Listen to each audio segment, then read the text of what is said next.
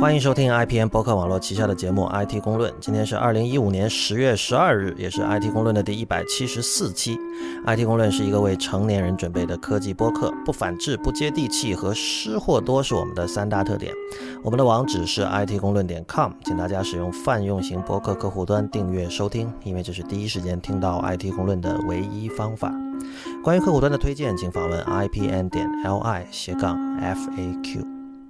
如果您喜欢 IT 公论，请考虑成为我们的会员。成为会员不仅可以支持我和 Real 把 IT 公论做成无所畏惧而又有所敬畏的科技媒体，还可以参加偶尔举行的线下聚会。另外，还可以收到每周两篇的会员通讯。是的，IT 公论除了有每周一期的音频播客节目以外呢，还有每周两次以电子邮件形式发送的会员专享通讯。其中一封是介绍前沿科技文化生活的不鸟万书评。如果您对会员计划感兴趣，请访问 it 公论点 com 斜杠 member，it 公论点 com 斜杠 m e m b e r。如果你暂时不打算入会，也可以通过小费的方式给予我们支持。我们在支付宝和 PayPal 都是 hi at it 公论点 com，h i at it 公论点 c o m。呃，好吧，我们开始今天的节目。首先有一则，今天只有一则这个听众反馈哈，这是一则匿名的反馈。呃，这个是针对我上一期写的一篇会员通讯，然后那篇通讯的题目叫这个要不要戒手机啊？戒手机是那个戒烟的戒哈，不是 borrow 那个戒。这位朋友说那个确实很有感触啊，然后他。引号面对面交谈才能培养同理心，也就是 empathy，学会和孤独相处才能够刺激想象力，从而让面对面的时候有话可说。这是我在通讯里写的话哈。然后这位朋友继续说，呃，他说今天早上来公司的途中遇到一个同司的程序员，需要跟我同路五分钟，能明显感觉到他对于如果两个人都不说话几秒钟这件事情的焦虑，以及找话题的费力感。作为九零后程序员，他在泡妞方面也遇到了一些小问题（括号就难以自然的搭讪）。在我看来，和你在文中说的都不无关系。我觉得这个很正常，沉默就不说话就不说话呗，有什么问题？所以你没有这个问题是吧？起码我不会觉得很尴尬。那个人有个人的那个事情要想嘛。那但我觉得这个并不是程序员这个群体的问题，就是其实很多人都会有这个问题的。像上次那篇通讯里面，我提到那个 Sherry Turkle 嘛，就是他他以前写过本书叫 Alone Together，就他一直研究这种现代科技对于人的这种孤独感，以及这个人与人的之间这种社交造成的影响。然后他他就很强调面对面的。就是他觉得像这个你刚才提到的微信语音这种东西，就是它仍然是一个首先它是非实时的嘛。然后你说话的时候，其实你肯定你不仅看不见对方的表情，然后你甚至都或者说你是确知你在说话的那个那个实时的时候，对方是没有在听的，对吧？这是这是语音，这是 audio note 的本质嘛。就是这个东西和你说你一边说，然后你就看着对方听，然后你实时的在进行判断，你进行你就是你在发送的同时，你也在接收嘛，你会看他的表情。然后可能你会实时的调整你的语气，就是我觉得这确实是两种能力，这其实是某种意义上的多任务了，对吧？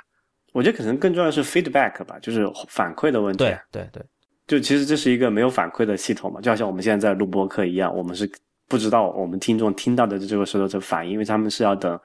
我们录制完之后才能知道这个到底结果怎么样子的。所以，呃，这跟那个就面对面那种讲话还是不一样的地方，就在于你并不知道呃对方。此时此刻听到的时候的所呃在想什么，他是一个什么样的表情，什么样的一个神态，对吧？嗯，所以我觉得这个是最大的问题。嗯，所以我我们上期好像也有提到过这个，就是什么是新的所谓的这个 digital literacy，就在数字时代你要不成为文盲，就是以前大家会觉得，大家以为好像大家都要会点编程才不是文盲，但是现在显然这是不对的嘛。那我们上期有提到说这个呃。对于这个个人数据隐私的关注，这是决定了你是不是文盲的其中的一个原则。然后可能，我觉得另外一点就是说，你得能够去有意识的训练自己，同时具备这种异步沟通和同步沟通的能力。这这这个最典型的一个场景就是见网友嘛，就有很多人在网上跟别人聊聊得很爽，然后见到就是。就是就是会发现哇，好尴尬什么的。然后还有一种人，就是说他当面可以这个聊出花儿来，但是回到网上，他就会觉得说，哎呀，不知道怎么传递自己的各种非常 subtle 的这种情绪啊什么的。但是以后可能就是说，这两种能力都是，这会成为一个现代公民的这个日常技能的一部分。我觉得，对，就或者说你得啊，怎么说来着？可能对很多做那个经常做演讲的人，这个还比较重要，就是你要有个那个 rehearsal，就是叫排练的模式嘛。其实排练跟真真正的演讲的区别在哪里？就在于刚才讲那个 feedback，就是说，其实如果拿到这个类比来讲，你得作为一个什么现代人，你得学会在这个 rehearsal mode 和这个 live mode 里面随时切换。对对对对对，你因为 rehearsal 你是对面没有人嘛。对，而且你说到那个公开演讲本身，这就是一个很好的例子。就公开演讲这件事情，就是其实是在现代生活中才侵入了很多人的这个这个生活的，对吧？以前可能你得真的得是一个公共人物，你才能你才需要进行公共演讲。但是今天的话，比如说一个普通的白领，你要做一个提案或者你要做一个什么报告，你可能都要去去上台。这种东西其实这不是这不是人类本质的一部分，这是在这个现代社会、都市社会、都市文化里被被规训出来、被训练出来的一种一种新的特质。是这是被生产出来的，是被构建出来的一种东西。所以，所以我觉得这些东西啊，它本质上就是不自然的。包括你，包括我们在网上打字，无论你用 QQ、用微信还是用什么，对吧？但这就是一个很重要的能力，就是在现代社会里面，不管是在职场啊，还是像我们做这种，呃，就是业余做节目的话，其实也是要训练这种能力。因为这个叫 public speech，其实是一个呃叫做什么能量放大器。像过去如果说我一对一的谈话，我们这边几个人聊，哪怕是在一个咖啡馆里面，可能就只能给可能是几十个人听到。或者最多不得了一上百人听到，对吧？但是，嗯，但是我们通过这种形式把，它虽然是异步的，但是也是也其实也是一种公开的一种演讲吧，因为最后还是会被更多人听到嘛。但我们会把这个内容会让到成百上千上万的人听到，这样的话，那个成的那个倍数是完全不一样的。我觉得是的。您现在收听的节目是 IPN 博客网络旗下的 IT 公论。本周最大的事情当然是这个微软的发布会哈，这个我们今天在节目稍后会讲。然后，Real，你现在还在度假，所以 Inside Out 你看了没有？我在那个飞机上看了，有什么想法吗？因为这个片子在国内据说票房比较惨淡。反正 Pixar 的片我肯定是每部都看了，但是这部我看完也没有什么。但可能跟那个飞机的环境有关系，因为毕竟你知道飞那种，呃，长途航班，它那个背后那个屏幕比较小嘛。哎，好像这回我我飞的是那个就是加拿大航空公司嘛，Air Canada，然后它升级了那个背后那个屏幕，以前它都是那种很差的那种 TN 屏嘛，就是可视角也比较差，你稍微转一点就会偏色或者看不见，然后亮度颜色都还比较次。然后这回我飞的那个航班好像他们升级过那个。那个叫做 VOD 的系统，然后换上了可以差不多有点类似 iPad 那种屏幕的，就是 IPS 屏的那种页面板嘛，效果还不错。但是毕竟还是只有那么，就是说你从斜的地方看过去也不会太差。对，而且颜色啊、亮度啊都还非常，比以前好很多很多了。呃，但是毕竟还是一个比较嘈杂的环境嘛，我看完也没觉得特别，而且经常有人干扰，对吧？要不那个什么空姐，要不你要不要喝水啊，要不要吃饭啊什么的，就还是挺麻烦的一件事儿。呃。就看完没什么特别的感觉，呃，我我是觉得这个叫什么票房的惨淡，呃，和今天早上我看到的一则新闻，就是让我想起了一些事情。这个新闻就是可能很多人已经看到了，就是说那个 News，就苹果的那个 News 那个 App，在中国已经现在没有办法看了。然后这个事儿呢，就是是纽约时报的一个报道，然后是应该说。写的不是非常的详尽吧？因为，呃，我们看到的事实就是说，你现在国内哪怕你开 VPN，然后你的 IP 地址是美国的，你仍然没有办法看到，因为 News 里面的所有东西，所有的那个频道都会显示说，这个您所在的地区不支持 News。嗯哼。但是这个事儿呢，我我不清楚，因为我。最近在国内我并没有去看这个 news，然后我记得之前我看到我们有些听众，呃，他是有用的，就是很多人在讨论怎么能够看到 news，然后那个时候用 VPN 应该是可以看到的。OK，但是另一方面呢，你记得吗？就是我们之前不是为这个 Apple for Us 还有 IPN，我们都申请过那个 news publisher 的这个身份嘛？没错。苹果给的答复就是说，他有两种答复，有一个答复就是他有两个人分别给我们回信，有一个人是说现在暂时不支持中文的内容。嗯，还有一个答复就是说，就是他没有给理由，他说暂时不能通过这个申请。嗯哼，所以就是说，首先这个 news 本身有没有在中国提供服务，这就是个疑问。然后，但是《纽约时报》这篇文章的意思似乎就是说被审查了，因为他提到就是说这个任何涉及这种做内容的这些这些 App 还有服务，在中国肯定都有审查这个问题。然后他也提到说，国内的公司一般是这个会有专门的团队来来负责审核，把那些呃敏感的内容给去掉。说到这儿有个小细节，我发现《纽约时报》现在这个“敏感”这个词已经不打引号了。呃，对，但就是说我我不我不确定这个是不是真的是这样，就是说这事儿究竟是，比如说苹果还在谈。就是他还没有决定说要不要在中国提供 news，还是说本来已经上了，然后现在突然被被被干掉了？是有人就是有这个政府机关或者不知道什么部门找过他们？因为这个 news 里面显然确实是有很多频道，它的那个内容在中国本身就是被封的。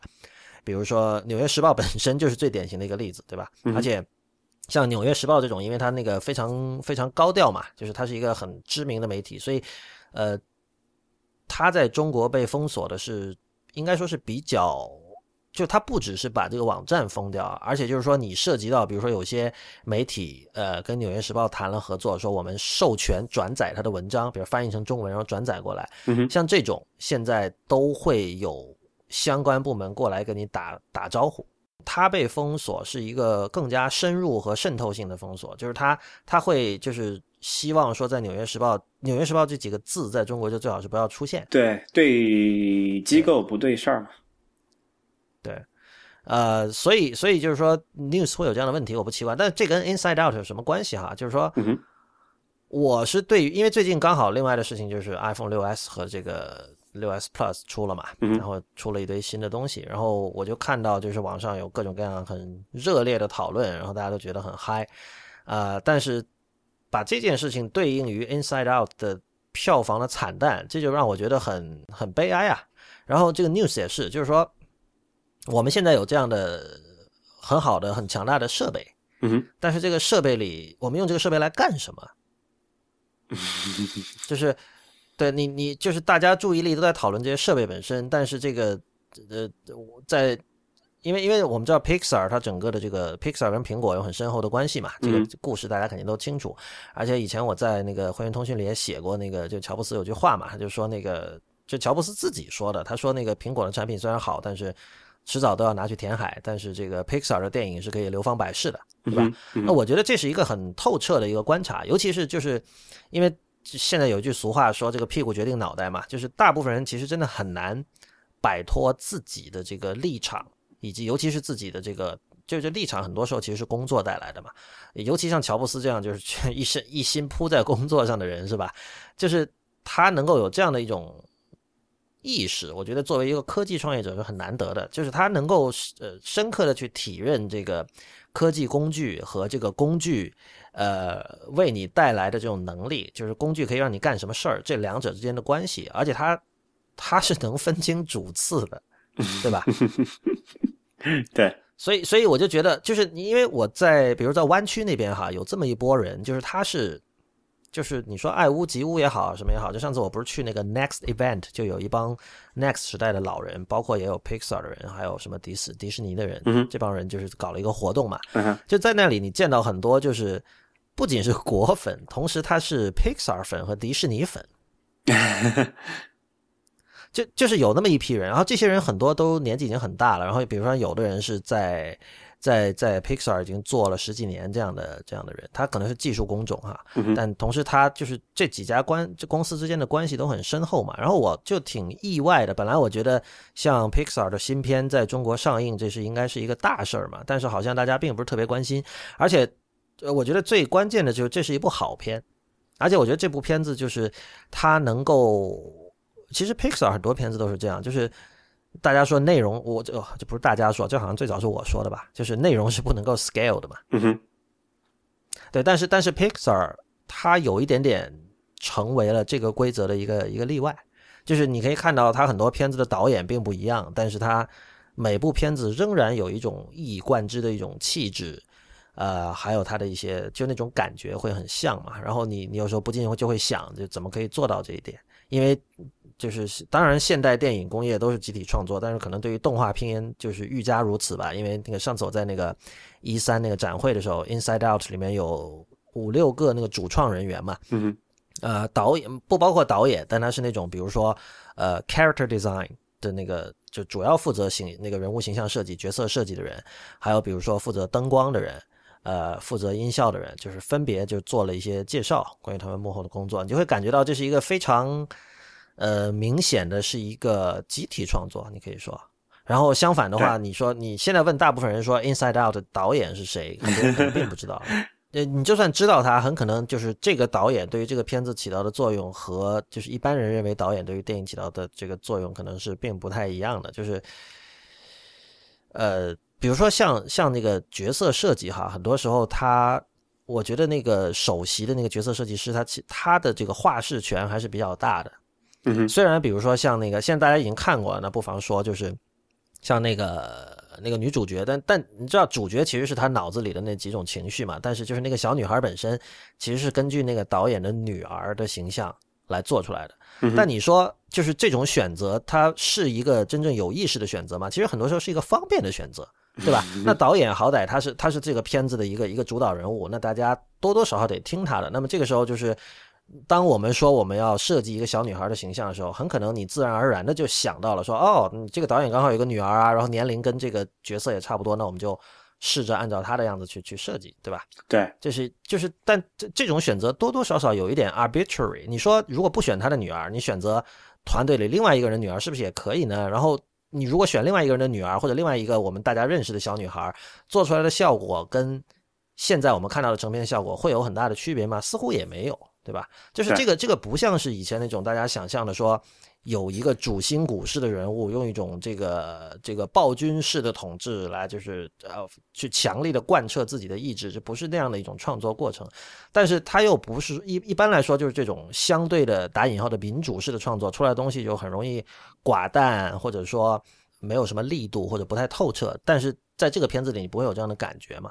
所以。当当然，我们知道它的整个工作过程其实跟那个软件的迭代过程很像哈，因为因为 Pixar 的总裁本身还有它内部的很多人技术出身，对吧？他们对于这个软件工程的工作方式是显然是很熟悉的，呃，所以他们也会有一遍一遍的，就是去去磨这个剧情，去改这个设计，就诸如此类的。嗯，所以这个片你觉得它好在哪里？那其实你要说一个细节的话，我觉得它那个里边不是有那个那个车嘛，然后那个车它是用它就要用 song song power 去驱动的，记得那个细节嘛？嗯嗯，对，就是我我后来我跟朋友讲说，就是我觉得这个这个细节在中国很难被想出来，因为这这是得是一个非常重视音乐的国度才能想出，这是一个很中二的一个设计，对吧？肯定啊，它毕竟是一个 imagination。你知道我们小时候可能都有过这样的想象，比如说。你知道那个？你知道什么是 air guitar 吗？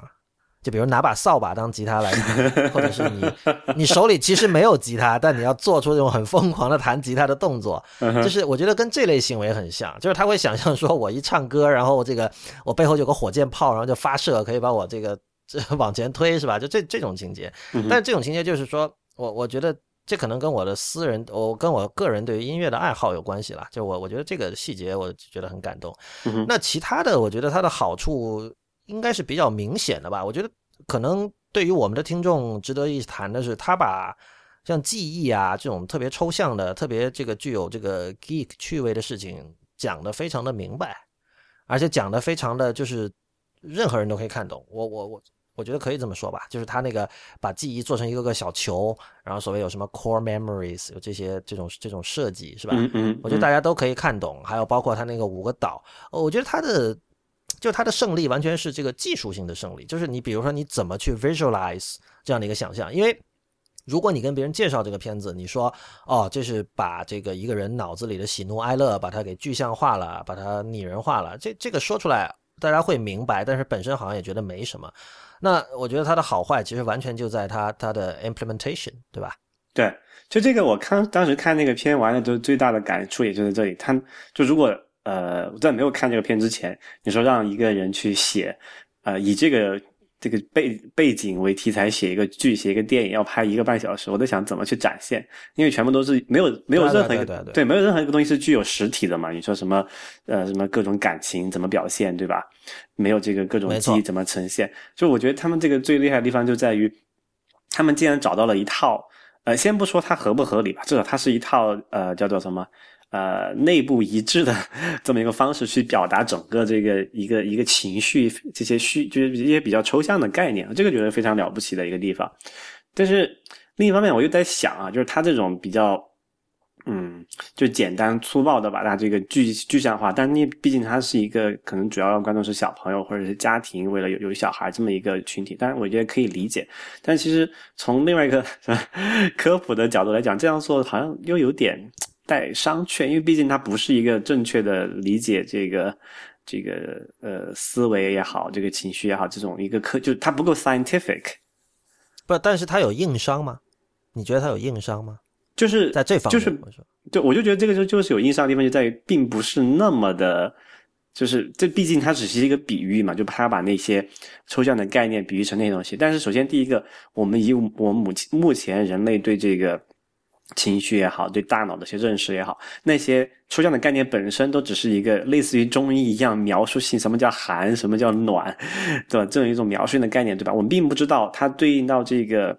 这个这个大脑的这个实际运作的东西，它它它是如何真正工作的？最后在这个地方，我们在现有的科技水平上的理解还是相当相当浅层次的。所以这个时候，他把这个东西浅层次的来具象化，我我有点担心，他可能会对这个下一代人看到这个片的时候，会产生一种错误的理解，说哦，原来人脑是这么工作，但其实远远比这个要复杂。嗯，不，但但是这样，这就相当于我们说这个，比如 cyberpunk。就是 cyberpunk 不是关于科技的，它只是把侦探片这种类型，呃，类型作品搬到了一个科技的语境里。其实科幻科幻片一样嘛，科幻片其实核心并不是在讲科学和技术，它是在讲讲人性、讲人的情感。只不过他的这个它的设定，它的这个舞台是一个比如近未来的舞台，所以我觉得呃，应用到这个你刚才说的这个场景里也是一样的，就是。它并不是为了告诉你说，呃，人的大脑或者记忆是怎么工作的。但是我我认为哈，我当然不是研究记忆的专家了，但是我认为他像像 Pixar 这种，他会一定会有这种科学顾问这样的角色嘛。我觉得他应该是没有硬伤的。就你可能你可能反对，比如说他一种比较低幼的这种这种视觉呈现方式，但是这个是一个，这就像你知道，我我相信有人会因为不喜欢 Inside Out 的画风而。不看这个电影，这就像很多人现在去看，比如手冢治虫的漫画，因为那是一九六零年代的漫画了嘛。虽然大家都说手冢治虫是什么漫画之神，但是很多人对于画风仍然是有一种这个生理上的一种抗拒，因为跟今天比，就确实就会别觉得很旧嘛，因为那是另一个时代的风格。但是你知道吗？就是画风这种东西啊，其实跟经济流行七分裤或者什么什么小短裙什么这种是一样的。就这是潮流，就本质上这跟呃什么扁平化设计和拟物化设计是一样的。这潮流过去了就是过去了，所以就为什么扁平化设计成为潮流之后，你现在去看 iOS 六，很多人觉得受不了。我知道有听众觉得受得了，但是毕竟是少数，对吧？那画风无非就是这样的东西，所以我觉得一定得有这种穿透画风去去能够透视到这个故事的内核这样的一种能力，不然你会错过很多东西的。嗯哼，对。不过说到那个 Pixar 的那种量产化的电影啊，刚才你提到有一点，我其实还挺挺有意思，就是为什么我们在看就传统电影的时候会去在乎这个谁谁谁导演的，谁谁拍的。比如说上次我们看那个我在电影院看那个什么《港囧》吧，啊，这啊就是徐峥导演的，风格都很明显。但其实你看，除开电影工业这个这一块，你在其他领域去看，好像那种导演的属性并没有那么重要。如果你说这个动画片儿，它可能是一个团队创作的东西。其实电影何尝不是团队创作的东西呢？对吧？有那么多舞美，那么多剧本，那么多编剧，对吧？其实也是。还有包括我们看那个软件，之前我们也聊过嘛。软件它也不是说一个人，但也有个人，那么 indie developer，他可能一两个人写出来，这个没问题。但是一些大型的软件，它可能会有一个 PM 这么一个角色的人，但是。我们并不会说啊，我们知道这个 Office 的这个 PM 是谁，他也不会录到前台来。就是可能，是不是反而电影这个是一个特例，而不是一个常态？就是这么突出导演个人属性在那。那电影里面是有那个，你知道有做所有有一种东西叫所谓作者电影嘛？就是这当年有一帮法国导演会特别，就是就是像新浪潮时期，像什么戈达尔那帮人，就是他们是觉得就是说我作为导演，我的这个。身份一定要凸显出来，就大家一定要知道这是我的片子，这里面一切贯彻的是我的意志，对吧？就是你很你能很明确的把这个电影和我的个人的喜好习性能够连接起来。所以你如果说要跟软件业类比的话，就我觉得这种事情是事在人为吧。就是有这么，你像电影界其实也是有这么一波人会强调作者电影，就是首先有了这么一个名词。那有了名词之后，大家就知道有这么一档子事儿，然后就可以把这个呃类似气质的电影归为一类嘛。那如果说软件行业也有同样的一个人跑出来说，其实是有的呀。我觉得你像等会儿我们要讨论的 Overcast 这种，Overcast 是个非常典型的作者软件，就是你如果套用作者电影的例子的话，因为我们说到 Overcast，大家你是不可能把 Overcast 和它的作者 Marco Arman 去分开来讨论的。那当然，最实际的这这个有个区别哈，就是哪怕是作者电影，它仍然是一个有很多很多人一起来做出来的东西。但是作者软件很多时候就是一个人，他甚至设计和那个什么都是一个人。那我们熟知的像 Lauren Brichter、像 Sylvia Rizzi 这些人都是典型的例子。但是我觉得是有有作者软件这样的一个概念的，只不过没有人这么提嘛。那不如我们今天提吧。IT 公论是第一个提作者软件的概念，对吧？你你们是在我们这儿最先听到的。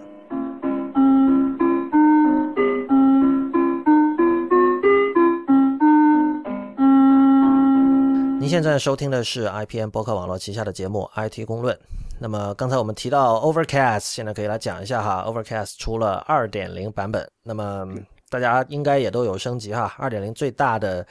变化就是它现在变成了一个免费加捐助模式了。就是它以前是一个，呃，所谓的 freemium 模式，就是你免费下它的软件可以用大部分的功能，但是有一些核心的这个高级功能你是需要付费来解锁的。那现在呢，就是所有这些高级功能也可以免费的提供给所有人。呃，但是你如果说你有你有善心，你有佛心的话，就是他他叫他那个用的那个词叫 patronage，就是 patron patron，大家知道就是在广东人说帮衬，其实就是从 patron 翻译过来的嘛，就是是指去就是顾客啦，就是你去比如你去餐厅吃饭，那你就是这个餐厅的 patron。那么这个 Marco Arman 现在就说，你如果你愿意成为我的 patron 的话，那么你每个月付给我一刀一美元。然后这表示你在支持我的工作，但是你呃，按照吴涛对内核恐慌的说法，就是付费不会让你获得什么，不付费也不会让你失去什么。对，呃，它这个模式我不知道在 App Store 里面有其他应用是这样吗？反正我还是第一次遇到这种比较新鲜的这种 donation base。呃，有的，有的，有的，有的，有吗？App Store 里面有。首先有一个比较近似的就是那个 Castro 的开发者做的那个 Unread 那个 RSS 阅读器。就是它本身虽然是收费软件，但是它有一个 Tips 的一个一个一个区域，就收完费之后还可以在 Tips。对的，OK，就是它它其实也是希望有 recurring 的收入嘛，就不是说我就一锤子买卖，因为一锤子买卖可能比较难持续。但是他想出的办法就是它叫 Tips 啦，但其实跟这个 Armin 说的这个 Patronage 是一样的。另外那个我现在正在看有一个叫那个 Pedometers 加加。就是那个 David Smith 做的一个计步器软件，它其实很简单，就是一个普通的计步器，也没有什么社交功能。然后它的这个东西本身，我不记得是免费的还是什么了。那个，但是它里边也有一个叫 Tip Jar，我现在在看，就是这个，如果你在美国去吃饭，餐厅前面经常会摆一个那个玻璃缸，然后大家往投那个硬币进去嘛，就是小费缸、小费筐这样的。就它里边有个虚拟的 Tip Jar，然后它是有三档。呃，第一档叫这个 generous tip 是一刀，然后有个叫 massive tip 是两刀，哇，两刀就算 massive 了。然后第三档是 amazing tip，就是五五美元这样的。嗯哼，所以所以这这不算是一个先例啊，但是我我自己在呃 App Store 里面遇到的这个还是第一款，然后之前反而是在一些就是桌面软件 shareware 那些时代反而比较多一点，经常它是 donation 嘛，那个时候叫就是捐赠。对对对，这其实就是 shareware 的模式。对，就捐赠给呃那个什么，你可以用它的所有功能，也没有任何限制。然后你可以，如果你心情好，觉得你想支持这个开发者把这个事情继续做下去，那你可以给大家捐赠。所以现在呃这个模式还就我不知道是不是越来越多了哈。可能你像维可能大家熟知的这个维基百科，每隔一段时间都会跑出一个那个让你捐钱的那个那个顶栏嘛，这也是一个方式吧，我觉得，因为。这怎么说呢？就是对 freemium 的一个反思。那天那个 Armin 他在 和那个 Gruber 在在讨论这个事情，还是他们在说到这个嘛？就是说，呃，他宁可让大家免费使用到 Overcast 全部功能，也不愿意大家因为不想付那个 Overcast 买多少钱来的？五块钱还是几块钱来的？三块还是五块？忘了，我忘了。对，反正就他不想因为你没有付费，所以只用到一些呃很受限的功能，因为这样的话，那个 Overcast 就和其他就只是叫做 Just another podcast player，对吧？但但我觉得这是一种话术啊，就是。我我认为事实的情况就是原来的那个那个 freemium 的模式已经卖的差不多了，嗯哼，就是这个世界上愿意去花钱解锁那些功能的人已经都解锁，他看到这个销量其实基本上已经非常平缓，没有什么增长了，所以就是要思变嘛，要想增加点变，因为因为现在就是说你你总得隔个半一年半载，你得搞出点新东西来，不然大家就会就会忘了你嘛。哎，这个倒不是了，我我我我我相信他说那句话的时候是是真诚的，因为首先一个你你要知道他毕竟是一个不缺钱的家开发者，对吧？就是其一，就是说他做他并不指望靠着这个赚钱，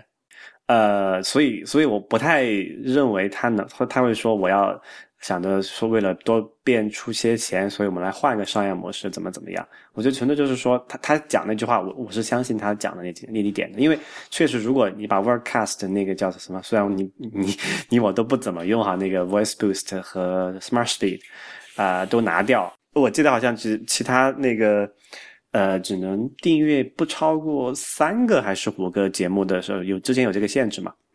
如果你把这些东西都加上的话，它真的就只是一个。呃，highly undifferentiated product，对吧？这个是很很很糟糕的一件事情。你如果没有这个差异化的话，那为什么要用你呢？对吧？那呃，别人就是就是听 podcast 人，他也不会体会到说，哦，原来还可以这么玩。所以，我我是比较真诚的 相信他他他讲这句话的时候，真的是想要更多人用到这个他觉得比较好的一些功能，和他觉得自己以为还挺得意的这个设计。那么，他采用这个模式，对他来说。刚才你讲那个是也是一个因素，反正他也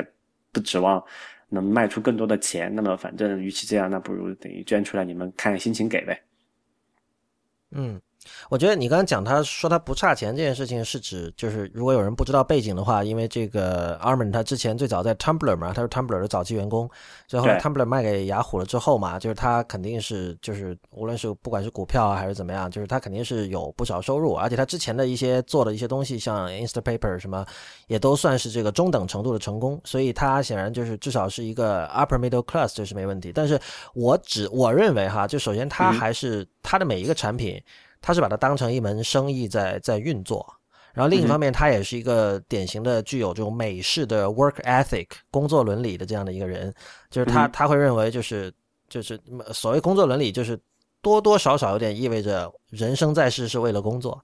你知道吧？那 就你知道有一种人是认为这个人就是工作是为了享乐，但是有一些人是觉得说人生在世，工作才是生活的意义。对，那美式的 work ethic 就很典型是这样的。那所以我觉得他呢，呃，虽然就是他现在并不是说非常等钱用，但是这不等于说他会不考虑这个 Overcast 的这个营收的这个问题。我觉得他肯这肯定是要考虑的。他有那个嘛，他还有那个服务器的运营成本嘛。Overcast 还是一个是的，就是。不像那个苹苹果自带的 Podcast，你自己呃订阅就完了，它还是有一个服务器端的一个成本去抓取那个订阅的 feed，然后定期推送给你嘛，这个有是个有一个运营成本在那里的。对，而且这个成本是随着你的这个用户越多，它越高的嘛。啊，对，没错。所以我觉得他会考虑这些问题，然后这个呃。至于他的这些说辞，还有包括他写的这个博客的文章，哈，就是我们可以回到刚才提到的这个作者软件的这个这个这个概念上来讲，我觉得他他是非常典型的了。因为就是说，老实说哈，在如果是在艺术行业，就是一个人要用这么多的话，或者说文章，或者说就论述去解释自己做的事情，那通常这不是一个好的兆头，就是或者就是至少有一派这种。艺术批评会认为说，这说明你的这个作品本身不能自圆其说。呃，我们刚才提到的 Inside Out 其实是一个很典型的另外一个极端，就是它它其实不需要任何多余的文字。呃，上周那个无次元我写过一个那个德国的音乐家叫 Stefan Mikus，我觉得他的音乐也是很典型的，就是他不仅不需要文字去解说，甚至文字解说只能让只能去减损他的作品的价值。呃，但是其实。包括像作者电影，就是像比如说法国新浪潮那一派人，就我觉得是是另外一种情况，就是他的那种趣味，往往是在不停的去解说，而且不只是导演本人的说辞，还有这个他相关的周围的一圈这个影评人，包括这个重度影迷的讨论，是在这种讨论里形成这样的一种趣味的。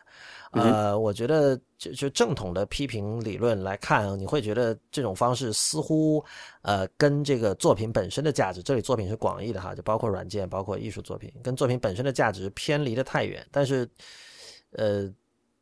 说的什么点儿，这个也是 所谓的后现代的一种一种表征吧，就是说很多东西，就是以前我们讲过 meta 嘛，就是 meta 的关于一个东西的论述，很多时候是。超过这个东西本身，这件事情在今天已经被这个民众以这个那句话叫什么？评论才是本体，被被二次元爱好者以评论才是本体这句话，你知道他们看弹幕的时候嘛？很多人是为了看弹幕去看，而不是为了看那个视频本身去看的嘛？就是已经被评论才是本体这句话，呃，把它给普及化了。就是大家就是可能你不一定去看批评理论，但是你今天的我们每天都在经历这样一个一个现实，呃，所以。我觉得这是他的商业模式，就是他发一个东西，现在大家甚至期待说他背后一定得有个什么说法，你知道吧？我从这个角度来理解啊，就是说他这个，因为他这个叫基本叫做什么 fan economy，对吧？就粉丝经济的一种。你你有一个作品，你不是通过这个中间人的角度去接触到你粉丝，而是你自己直接去跟这个粉丝有这个你的那个你的 fans 有这么一个互动，然后你你通过你的这个。呃，对你行为的一个阐述，对你的思维方式的一个一个一个一个一个传达，让人家理解你的这个做法，然后寻求一个认同嘛。如果你认同他的这个做法，你认同他这个价值理念，那么你才会说，哦，那我愿意为你每个月捐一美元，对吧？如果说你只是我简简单单把这个 Overcast 二放出来，我什么都不解释，我就说是这么一个模式了，那大家就会有很多人就会有狐疑，说，哎。呃，我既然可以免费下到这个软件，而且所有功能都是开放的，那我为什么要给你给钱？所以，对吧？这个问这个问号的后面那个就就是要去回答这个问题嘛。跟之前我们做那个基于捐赠的一个一个一个一个商业模式其实是一样的。你看，你好像每每次你看这个维基百科那个捐赠资料，它也都有一段非常好的一个一个叙述，就是说，首先他会告诉你说，呃，你再捐个几块钱啊，如果。你现在在看到这个维基百科的人都捐个，比如说三块钱，我们就可以在一个小时内完成我们这个募捐的需求。然后你点开之后，他会告他会告诉你说，我们为什么需要钱啊？是因为我们要维持一个独立、客观、公正的这么一个平台，不受这个商业利益的这个一个左右，对吧？他会有一个 pitch，就是这个 sales pitch，叫做中文叫做什么来的？嗯。就是有有叫说辞吧，就刚才你说那个说辞，但这个说辞我觉得在这种模式下是非常非常重要的，因为只有你这段说辞打动了你的这个这个粉丝啊，然后你这段说辞能够给他在价值观上或者情感上产生一定的共鸣，这样你才能博得这个一个理解。只有他在理解之后，你才他可能掏腰包真的去捐钱给你，因为其实毕竟一块钱一个月对于呃就他的这个粉丝来讲。或者说，这个这个它的主要的这个客户群体来讲，完全在经济上完全是一个无关紧要的事情，对吧？你去吃个饭，买你不是说吃饭，你买杯咖啡，可能给的小费也就超过一个一美元一个月了。然后你可能一个月还不止喝一次咖啡，对吧？所以在这个绝对的钱上面，我觉得是问题不大的。但问题就是说，你怎么去怎么去把你的那个 sales pitch 能够把它。啊，让更多的能够理解，更多能够接受，我觉得这个才是这个 fan base economy 的这个艺术所在。我觉得你就是如果要谈粉丝经济啊，其实根本就不用去谈说这个价格其实是完全 affordable 这件事情，粉丝是不吃午饭也要花钱去买唱片的好不好？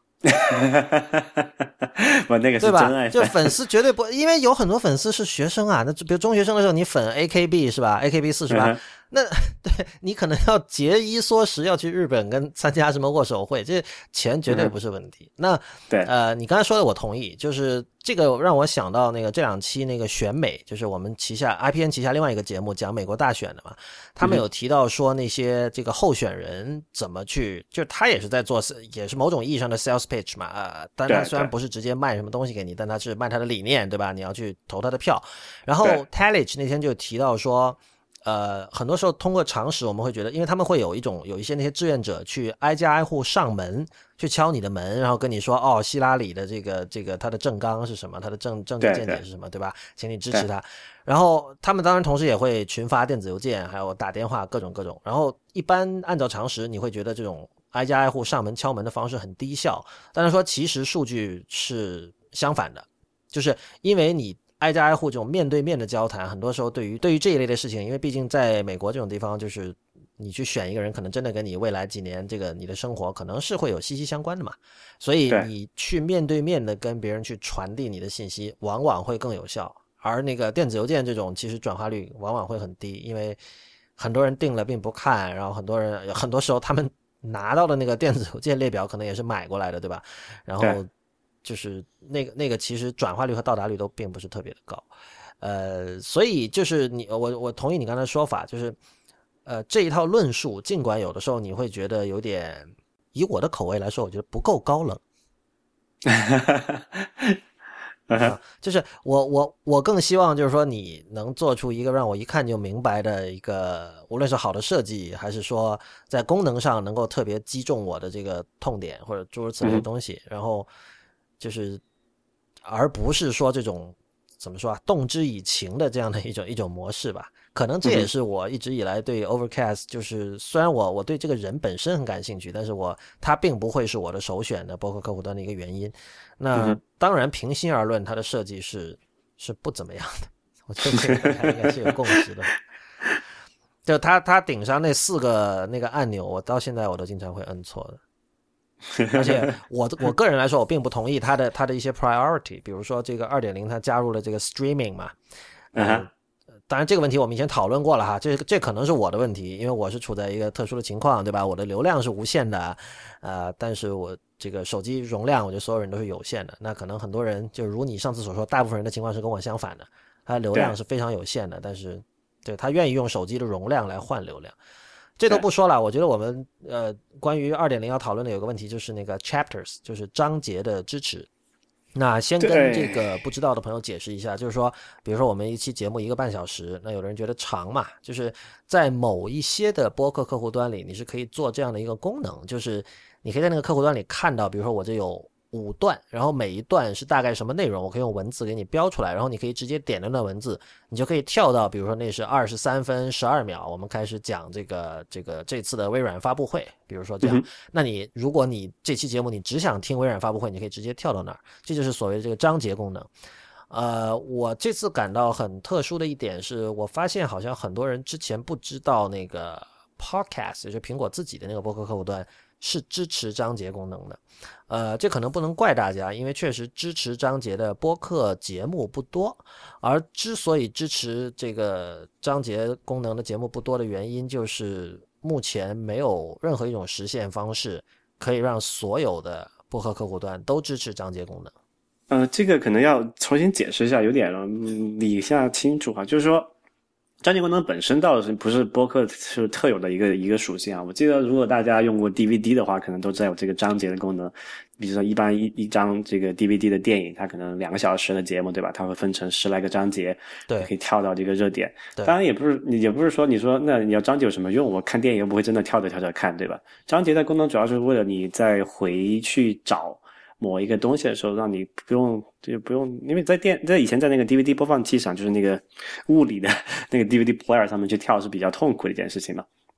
啊，所以让你能够快速的跳到某一个场景去回顾某个镜头，会相对来说方便一点啊。但是后来因为有这个电脑上用电脑那个进度条用鼠标跳还是比较方便的嘛，所以也就不了了之。其实章节功能在过去在电影上也用的也不是特别多。然后这个章节这个播客章节功能呢，也是在其实。我们现在讲播客是现在的复兴嘛，对吧？其实复播客已经以前兴过一次了，就是在二就是 iPod 那个流行的那个时代，也是叫 Podcast 这个名词的来历。那个时候也是有有一个章节功能的，当然也是因为这个技术这个设备的限制，那个 有些播放器跳的话不是快进快那个。毕竟两个小时节目不是那么方便嘛，对吧？所以这个章节功能能够让你，呃，能够就回味某一个节目的时候呢，可以比较快速的跳转到某一个东西，或者说你跳过某一个你不感兴趣的一个 section，一个一个小节也是可以的。但是根据实际的这个情况来看，用的人并不多。当然，用的并不多，有很多原因，就是一个是手听的时候，你不不太可能说，呃，如果我喜欢的播客，我不会说跳来跳去听，我肯定是一次听完的嘛，对吧？那不喜欢的播客，那估计也没有什么机会用章节功能了。呃，然后就是这个实现的这个程度的问题，就是我们之前做播客的一个工具是苹果在有个叫做 GarageBand 的一个工具嘛。但是现在就是说，GarageBand 的十这个功能是没有了。就在 GarageBand 之前，那个版本是七还是八，我忘了。它是在专门针对制作播客有一套完整的工具链，就就是这个 Workflow，就是工具流程的。嗯，就它包括有这个，呃，输出呃，就导入，然后和那个多轨合并，然后这个打点儿、标章节、输出成 MP3、上传那个什么，它的那一套都是挺完整的。所以那个时候是有这个章节功能的播客做的。现在比如说有几个，我有几个就跟比较贴，比就跟苹果呃相关比较紧密的播客，它是有这个章节功能，但是非常少，因为做起来很麻烦，用的人很少。就大家，而且支持的不好，因为之前到目前为止的话，呃，我所知的支持章节功能的啊，包括客户端也就苹果自带的那个 Overcast 是明确有说支持的啊。然后它跟那个文件格式也有关系，这就讲起来就比较复杂了。简单来说，苹果那个自带播客户端，只有你用那个 M4A 那个那个容器格式里面套的是这个 AAC 压缩的音频的时候，它才会支持章节的功能。但是这个呢？据不完全统计，在非安就在非苹果设备上支持是有点问题的，就 AAC 这套这个东西，因为有这个这个解码设备，然后那授权费的问题，呃，所以就很难了，就是这个情况就比较比较尴尬。而且从我们角度来说，就是如果你一个节目，呃，我们做出来，然后我们支持了章节，然后我们明确的知道它只有在某几个客户端才支持，我觉得这个状态其实并不好吧。就我我我不希望是这样的状态，而且我我自己的态度是这样的，就两点哈。第一是说，其实你可以用一种很低科技的、很土的方法做章节。我们在之前的某一期还是某几期，我记得是做过的，就你手动把时间码标出来，show notes 里面标的。对啊，你标出来，你你拖那个进度条拖到那个地方就可以了，就是这个就不需要任何客户端支持，因为它就是一个纯文本的东西。你标出来之后，你去做拖客户端。我觉得事实上这个这。真的是一个 good enough 的一个选择，因为首先它，你无论用任何，你甚至就无论你用任何方式听我们的节目，你都可以看到，你都可以使用章节功能。唯一的区别就是没有链接，说白了，你没有办法通过点那个时间码跳到那个地方。但是我不觉得这个真的麻烦到不可接受的程度，这是第一。第二就是说我从哲学上，我并不觉得这个章节功能是一个好功能，因为以前也讲了，就是说。如果是一个从来没听过 IT 公论的人，然后你让我推荐一期或者两期，我是没有办法推荐的。就是，呃，我觉得我们，我觉得你听我们的东西至少要听个，比如说五六期，然后你才可以形成你的判断吧。那当然，如果说一开始你就因为某些原因，比如说你就是因为讨论我讨厌我的声音，或者说这个讨厌我的某些说话方式，生理上的厌另外一回事。对，生理上或者精神上或心理上都可以。但是，呃，如果你真的是。想知道这个内容上有没有什么值得你听的东西的话，我觉得是你是需要一个相对长期的一个收听的。因为如果你只是想听我我们本期讨论的某一个问题，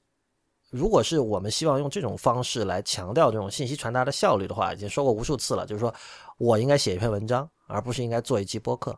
呃，事实上，我们 IPN 下面有些节目的听众，经常我会看到他们说，为什么不整理一个文字版？这对于这样的一个一个要求，我只能说是哭笑不得哈。但是，但是就是说，你你可以想象哈，就是说，如果说真的是，我就希望来这儿用最快的方式把我想要的东西拿走，就像用 Google 一样嘛。我搜了东西，然后搜完我就走了，我不希望再在 Google.com 这个页面去多停留。很多人对于网上的一切，我都觉得都有这样的心态。如果你是这样的心态的话，那其实播客就真的不适合你。所以我觉得，就是我我更鼓励大家从头听到尾。嗯，所以刚才我觉得那个那个问法一个很很好的一个回答就是说，呃，如果你看一个小说改编的电影，你会去看它的剧本吗？嗯，对吧？剧本其实看起来是很没有意思的，呃，其实是个非常无聊的一个过程。如果你要求播一个播客语音节目提供一个文字版，差不多就这种感觉，就是呃索然无味吧？我觉得。不是我我，但我觉得更好的比喻其实不是剧本，而是说一本长篇小说的一个劫掠版或者一个缩写版。就是或者是呃，在国外有那种叫 Cliff's Notes 的东西，比如说你我想看安列安娜卡列琳娜，但是太长了，那个 Cliff's Notes 的版本哈，不是有那个 Bridge version 吗？A Bridge version 是就是我刚才说的缩缩减版嘛，然后对啊 Cliff's Notes 好像就是他把一些要点给你提出来，给你分析一下、解释一下，啊然后你看了这个之后，你可以跟别人进行 intelligent 的讨论啦，关于这个小说。就是我我觉得想想要这个文字版的人是这样的一种心态，就是如果你不是为了交作业啊，何苦呢？对吧？就这章节还有一个问题，就是说对内容的呃可能不一不一定所有内容都适合章节，因为章节不是他们那个 Mark Raman 之前取笑这个章节，说是德国人的思维嘛，就是比较有条理，各种要分得很详细，什么很很井井有条那种。其实并不是啊，不过这个说一下，这不只是德国人的思维哈，就我记得那个 ATP 那三个人是讲过的，就是嗯大部分好像百分之七八十要求他们增加章节都是德国人德国听众。对，对，呃，这个这个这个好理解了。但我就说，这个并不是说内容都适合用章节来分。首先，一个很关键问题是说，如果你要做章节，你要详细到什么层次呢？你你知道那个书很多那种大部头的书，它是分章节的嘛？什么呃第一节，嗯还有什么就是有这个什么 Part One，然后 Section One，然后 Subsection，然后 Sub Subsection，对吧？对，你你要分多细呢一点呢？二点一，一点二点对二，，就那个点你要有加多少个点在上面呢？对吧？然后你要，然后对这个时候你还是好歹说你这个内容是有这个逻辑结构、有条理的。但如果你是说内容是一个纯聊天、文字性的节目，你怎么去做这个？就是没有一个很明确的界限的节目，你怎么去标章节呢？对吧？其实是很麻烦的一件事情。但这个是从内容上，你可以说我们这个制作者比较偷懒，那确实也是，毕竟这个功夫很大，就是那个什么呃所得不多，我觉得意义不大。当然，技术层面上刚才也讲了嘛，那各种各样的问题，其实归根到底就一条，就章节这个东西本来是就没有一个标准的。如果没有标准的话，那实现起来和开发起来都是一个非常诡异的过程了。所以，我觉得咱们还是就算了吧。其实还有一种办法，比如说我们现在，比如说是周一上一档这个一个半小时的节目嘛，我们把它嗯改成啊周一到周五，我们分五个节目，天然章节，对吧？就如果我们讲了五个话题，我们周一只上第一部分，比如说这段 Overcast，我们就周三再上。我不知道这样大家会不会觉得更开心？我相信，我相信不会，我觉得不会。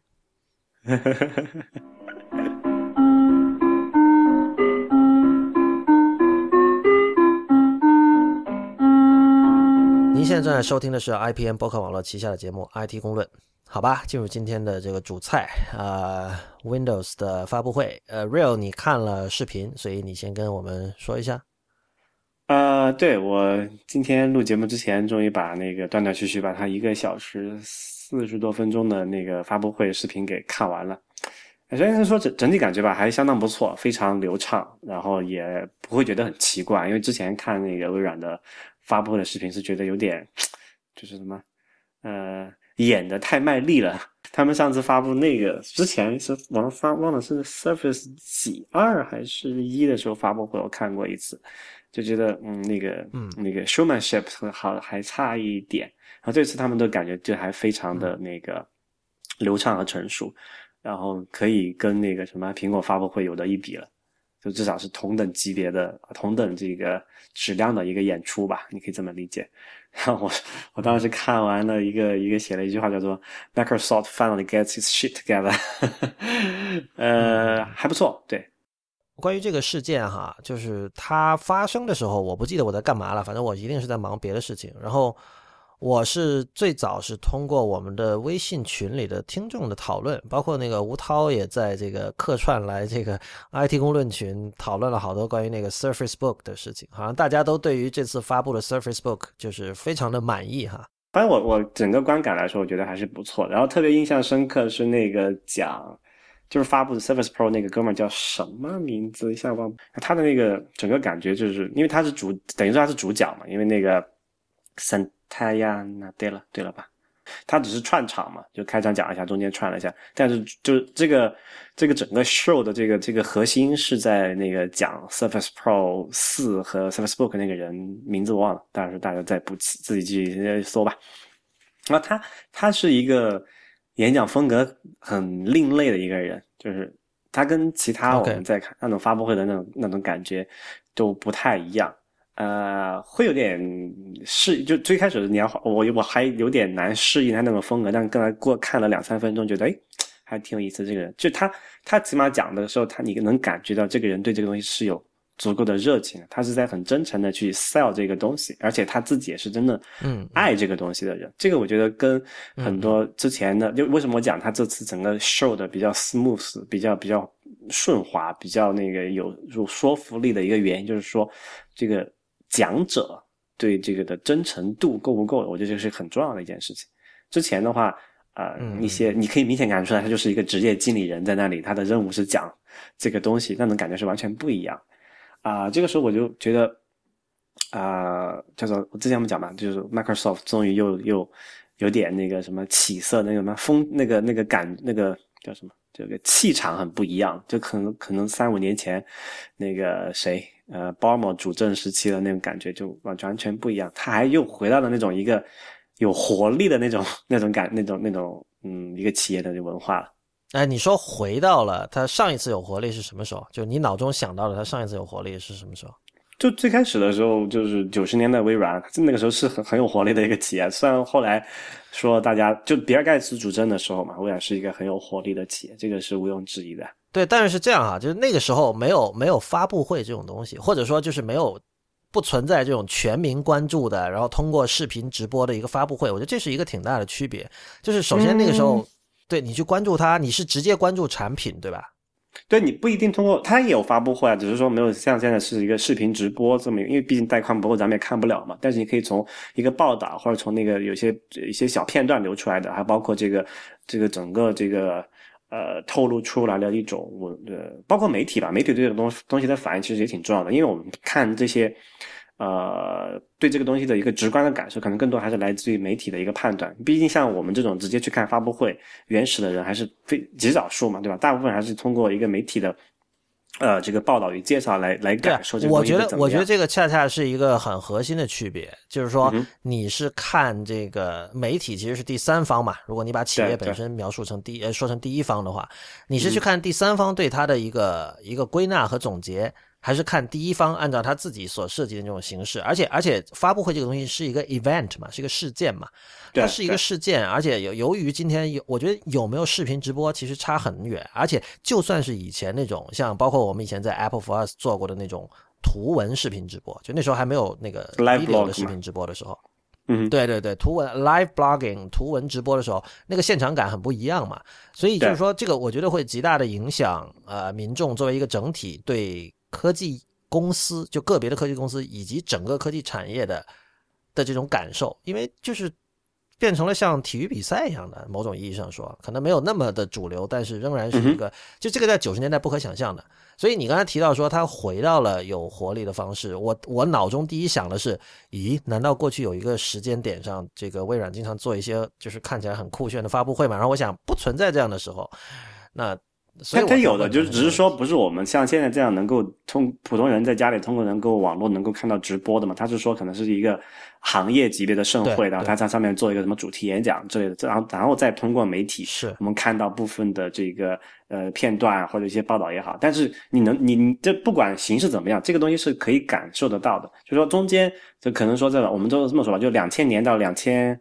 呃，这么说，就两千，就二零一二年这段时间吧，微软是一个相对来说比较死气沉沉的一个公司，就是 XP 之后到 Windows 之前吧，这么一个一段时间里面，当然因为跟这个公司政治还有一些这个文化上面一些有关系，就包括产品层面也好，它就你回过头去看，它其实并没有什么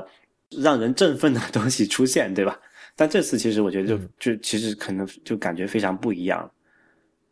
OK。然后接下来说产品吧，他们发布了这次发布了一共是手机 Lumia 九五零和九五零 XL，然后 Surface Pro 四，还有那个哎，先说一个小的那个 Hololens，这回可能你比较关心哈，就是说他们终于有一个明确的时间表和价格了，是在明年的一季度有一个卖三千美元的这么一个 Dev Kit，也是就是给开发者用的一个设备吧。然后他们展示了一个那个叫做他们现在不叫 Augmented Reality，他们叫 Mixed Reality Gaming，就是混合。现实的游戏，什么混合现实呢？就是说，呃，其实我一直不太清楚 mixed reality 和 augmented reality 的区别在哪里哈，但是可能只是一个区别在于他们两个说法不一样。对，只是一个 marketing 的一个 difference，但我们还是说这是一个 AR 的游戏吧，就是说它展示了一个现场。但是我觉得还是回到那之前我们的就体验过那个 Hololens 本本体的都知道，这个看起来和实际用起来是差很远的。就我们看到它那个用那个 RED 摄像机四 K 拍拍出来的那个那个那个。那个那个实体的效果和你真正戴上那个东西看起来是完全不是一个东西，你看的效果比那个好多了，对吧？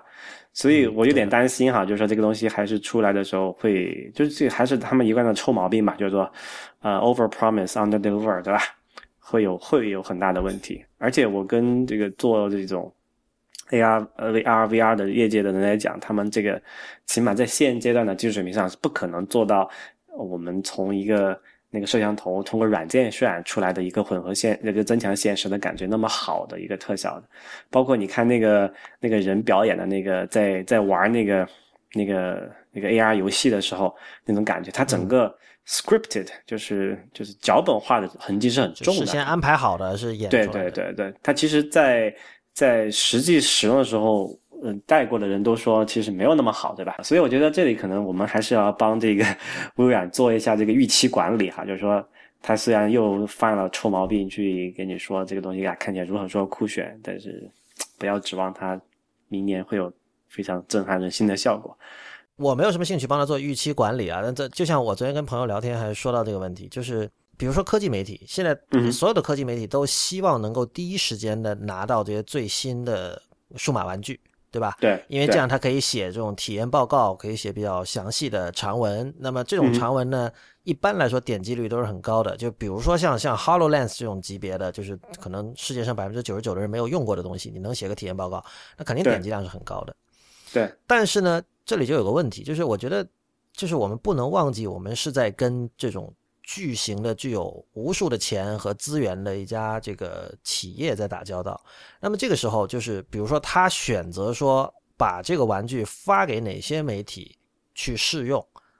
他肯定是有他的考虑的。换言之，我认为这些能够拿到这个、能够在第一时间拿到这些玩具的这些写作者，他说话一定是经过考虑的，就是说。很多时候我们会觉得说，哦，有的人是收了钱写某个测评，对，不，这固然很不好，但是有一种更加 subtle 的，他可能没有收钱，也没有怎么样，但是他为了获得在未来能够持续的获得这种第一时间拿到最新数码玩具的这种对机会，对，你要保持良好的关系，那么这个时候大家会倾向于把话往好听的说，就比如说同样两个人带了这个 Hololens，那么。如果你考虑到你你你希望这个维持跟微软的这个良好的关系的话，那可能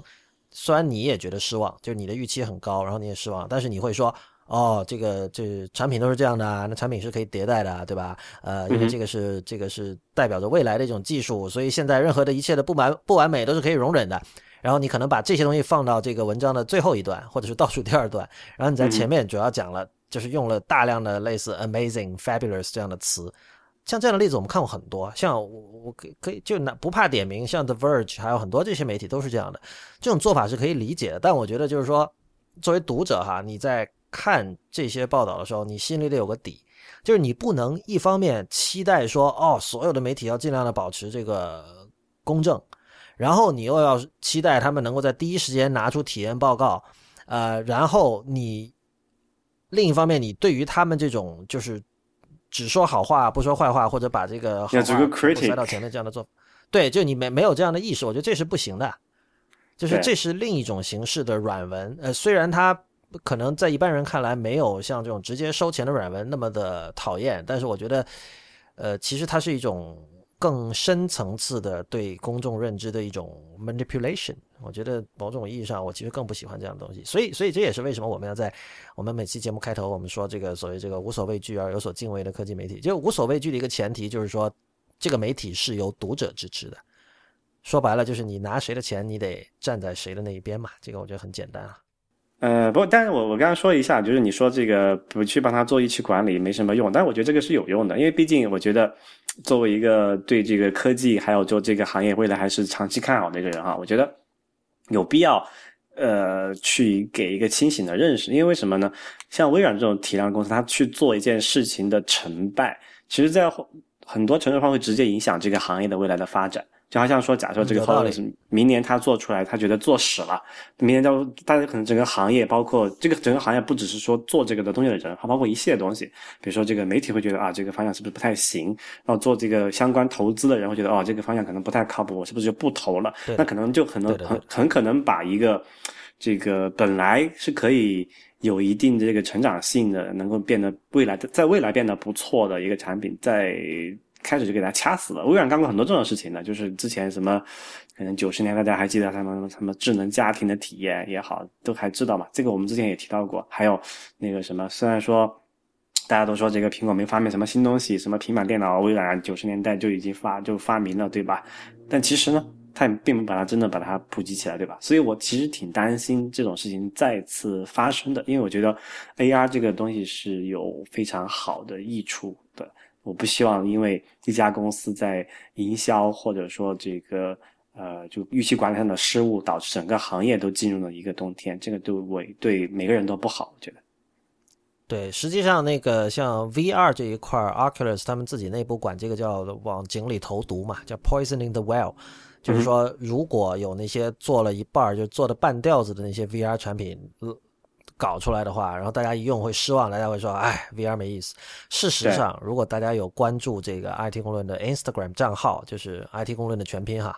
你可以看到我之前在上海拍过，就现在我发现在上海还有其他一些地方，好像深圳也有吧，就是那些商场的一楼会有那种小孩玩的一个一个一个区域嘛，然后里面我不知道，就国内现在有有一些创业公司，有一些 VR 创业公司做了那种。就它有几个座椅，那个座椅有点像那个太空船里的那种做的比较流线型的 大沙发那样的东西，对。然后那个小孩坐进去就可以戴上一个长得跟三星 Gear VR 或者我们熟知的很多 VR 眼镜非常像的一个东西。我我不知道他在里面能看到什么，因为我没有试。那天我拍了个照片，我就发现这个绝对是。就你你猜都可以猜到里边不可能有什么真正令你惊艳的东西，肯定就是山寨的一个 VR 体验。对对，就就上次我跟那个一个我一个朋友，他也是做 VR 的开发者聊，他提到一个概念，我至今印象都非常深刻，就是他对这种做法也是有一个保留的态度。当时他讲了一个说法，我觉得非常有意思，就是说这种就是叫做嗯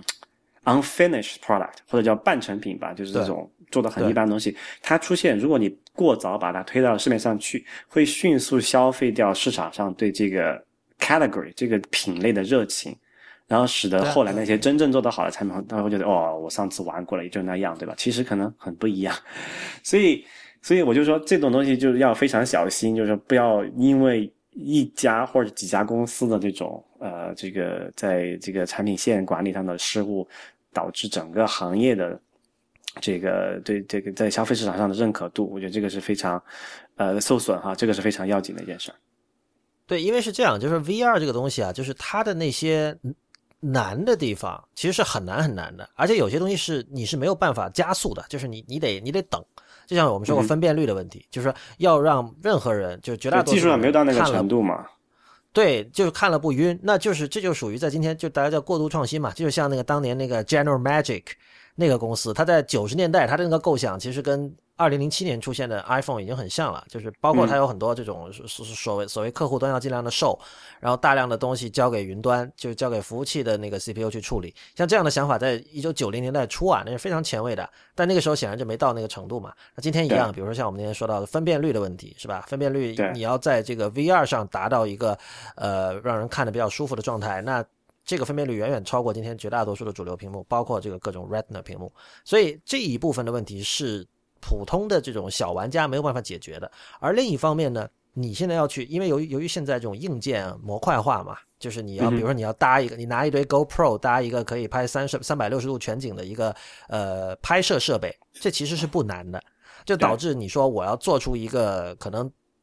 最多六十分吧，很可能只有五十分的一个 VR 的一个 experience 一个体验，或者甚至一个小游戏。其实你随便找几个人，啪啦啪啦两下也能做出来。但是这样就是，就是这你的标准就设得很低。然后最终做出来的东西就是像你刚才说的是一个半成品，然后就导致大家对它的印象就很糟糕。然后难的问题可能还真的得等像什么 Oculus 或者像 Magic Leap 这样的公司去解决。所以就是，我觉得这就是现状。然后另外一块就是对这这些东西非常感兴趣的就是那些做 marketing 的人。比如说，我像在这个各种展会，我也经常见到这种，比如说，呃，他是一家 marketing 公司，然后他主要的客户是比如汽车客户，那就想说，哦，我用什么 AR 的方式可以去，大家去我们的那个汽车的这个 showroom 的时候，可以拿一个 iPad 一照，然后可以照出各种东西。但这个就是这个就是噱头嘛，就是大家听了会觉得有意思，然后作为 marketing 公司觉得，哎，我可以拿这个去问客户要钱什么的。但是最终消费者看到，通常来说，他的体验是。就是也就那么回事儿了，对对，OK 啊，然后 Hololens 刚才讲了哈，是明年一季度三千美元，大家有兴趣可以去买个来玩儿，但我也不知道会玩成什么样子，可很可能会大部分人会比较失望了，自己想清楚。然后他们发布了这个 Lumia 九五零新的这个 Windows Phone，还有一个大号的九五零 XL，啊，卖五百五十刀。它里面有几个东西我还觉得挺有意思的，它首先它那个东西是液态制冷的，就是 Liquid Cooling。因为知道现在现在那个在因为手机这种东西，它是一个叫做被动散热嘛，就是它没有风扇什么的，一般来说是这样子的哈，就会然后它然后它核心温度一高，它就会降频嘛，降频你会觉得那个整个系统会反应比较慢，然后操作会比较卡。啊，我我知道他们这我不知道这个是不是第一个在这个手机里面使用液态制冷这种方法的公司啊，但这个我当时看到我觉得还挺有意思的，到时候出来的时候可以去弄一个来玩一下。呃，这样的话可能保证它的散热会比较均匀一些，这样它跑一些长期持续的应用的时候会比较好。然后他们随这个手机还发布了个叫做 Phone Dock，就是一个一个接波扩展坞，扩展坞就是你可以把手机它通过一个 USB C 吧插到那个扩展坞上面，然后扩展坞可以扩展出啊，当时的话看了一下是有那个 HDMI。有这个 Display Port，然后还有这个还有 USB，就是普通的 USB A 可以接出来。然后他们就那个扩展坞接了一个外接的幺呃幺零八零 P 的显示器，然后把那个显示器。那这不是你一直的理想吗？没错，所以我就当时看了直播间，我还挺有挺有意思的。这其实就要说一个那个，然后他们在在那个扩展屋扩展出来的那个大屏幕上，还演示了他们 Windows 十的新的那个特性嘛，就是那个 Universal Apps，还有那个叫什么 Continuum，对吧？就是同一个设备。在不同的这个屏幕尺寸上，不同的这个交互方式上，因为手机上你是用触屏交互嘛，它扩展坞机上它是有鼠标键盘的，你会看到它是有一个桌面系统的，就跟就起码在外观上，我们先不说底层怎么样，它在外观上跟这个一个 Windows 十的一个 desktop 一个桌面系统是长得是差不多的，包括那个呃这个这个屏幕上显示的那些那个，它当时展示了一个编辑 Office 文档吧，应该是对 Word 文档这么一个功能。啊，这其实就我觉得挺有意思的。之前我们好像很多很多一百期之前吧，提到过这个这个这个叫做呃，phone as a convergent device，就是你只拿一个手机，然后接播不同的一个设备。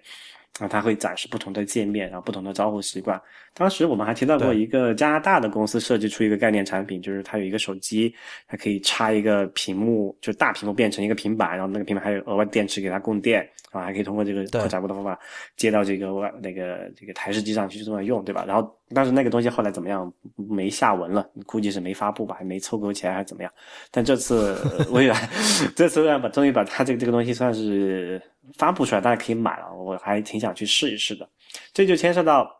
和这个苹果的一个做法，一个哲学上的对比吧。就说，起码微软的做法就是说是一个叫做呃 single device，a single OS，就是一个 Windows 十这个操作系统，它可以横跨。这个手机、平板叫他们的 Surface 啊，还有这个台式机的这么或者笔记本这么一个模式。然后苹果的做法就是说，我的这个移动设备和桌面设备是分开截然两个不同的系统的。起码到目前为止，iOS 上面还不能跑 OS Ten 上面的软件，OS 上面也不能跑 iOS 上面的软件嘛。当然，很多人说你可以在这个 OS Ten 上开个模拟器，对吧？然后以现在那个 Intel CPU 的这个性能跑一个模拟器的话。呃，问题不大，但是这个问题可能会有点尴尬，因为现在随着那个 iPhone 6s 的发布，会出现一个情况，就是说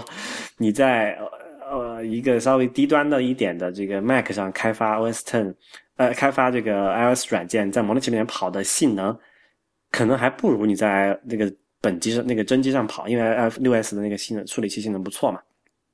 啊，但这个这个是另外一个话题了。但这个我觉得在哲学上的一个思考，我觉得还是挺重要的。我我个人觉得可能还是比较倾向于微软那种，就是一个 OS 去解决。呃，这个不同的这个适配性的问题，但这个是一个，这是一个 hard way。哎哎哎哎，真的吗？你几年前也是这么想的吗？你有没有觉得这个论述在变？就几年前就是所谓的一套 OS 要适应这么多，呃，屏幕尺寸和整个交互方式都完全不一样的设备哈。嗯，这是完完全全是被当成一种错误的认知。来说的，对，所以我说嘛，这是一个 desirable 的结果，就是它是一个大家期望的一个结果，但很难做，所以它是一个 hard way 嘛，就是它实现起来非常非常困难，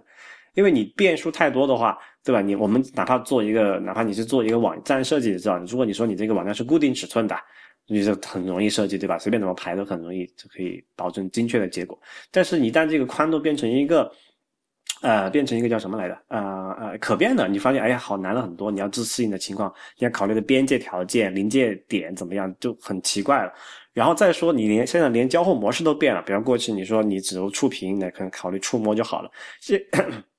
现在你还要考虑这个，呃，这个鼠标键盘的一个操作，那你可能包括连那个点击触发点的那个什么时间间隔，你都要考虑了。之前吵了很久的说，那个，因为你知道在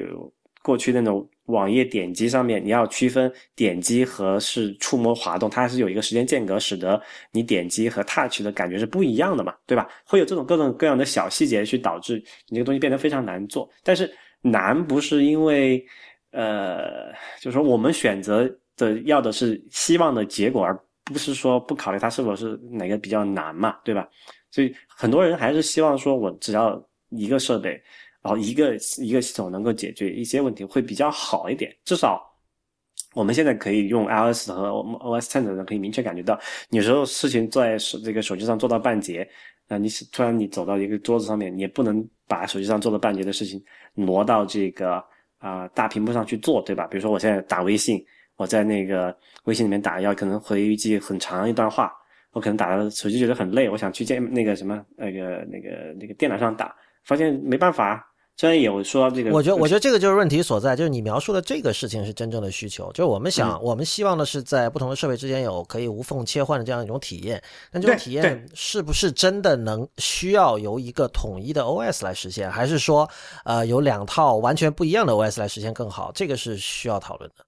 对，所以，所以说，说如果我们的假设是认为在不同设备间无缝切换这个需求是，其实我们不是要不在不同设备间无缝切换，我们是要在不同的，就是那个只是一个表征。语境，语境。对，我们只是要不同的 context 里面，不同的语境里面去无缝切换，就是说，我要从一个呃两个手大拇指打字的这么一个 context，变成用那个全尺寸键盘打字这么 context，对吧？我不在乎，我消我作为一个消费者，我并不在乎它是一个设备还是两个设备，但是如果它是一个设备，可能更好。或者首先我省钱了，对吧？我不用买两个设备。第二个，我不需要，我不需要在这个设备之间等它同步，因为这就是问题所在了。你是说，如果是两个设备、两套系统之间，是不是做起来会更容易点？我可以肯定的告诉你，这个是更麻烦的。就就是你现在苹果做那个叫呃呃呃，这个叫什么来着？就是跨设备间那个转移的那个那个 feature 叫什么来着？呃，handoff 啊，对，handoff。其实我们现在用了很久了。其实你自己想象想一下，你到底有多长时间？真的用了用上了它，因为首先，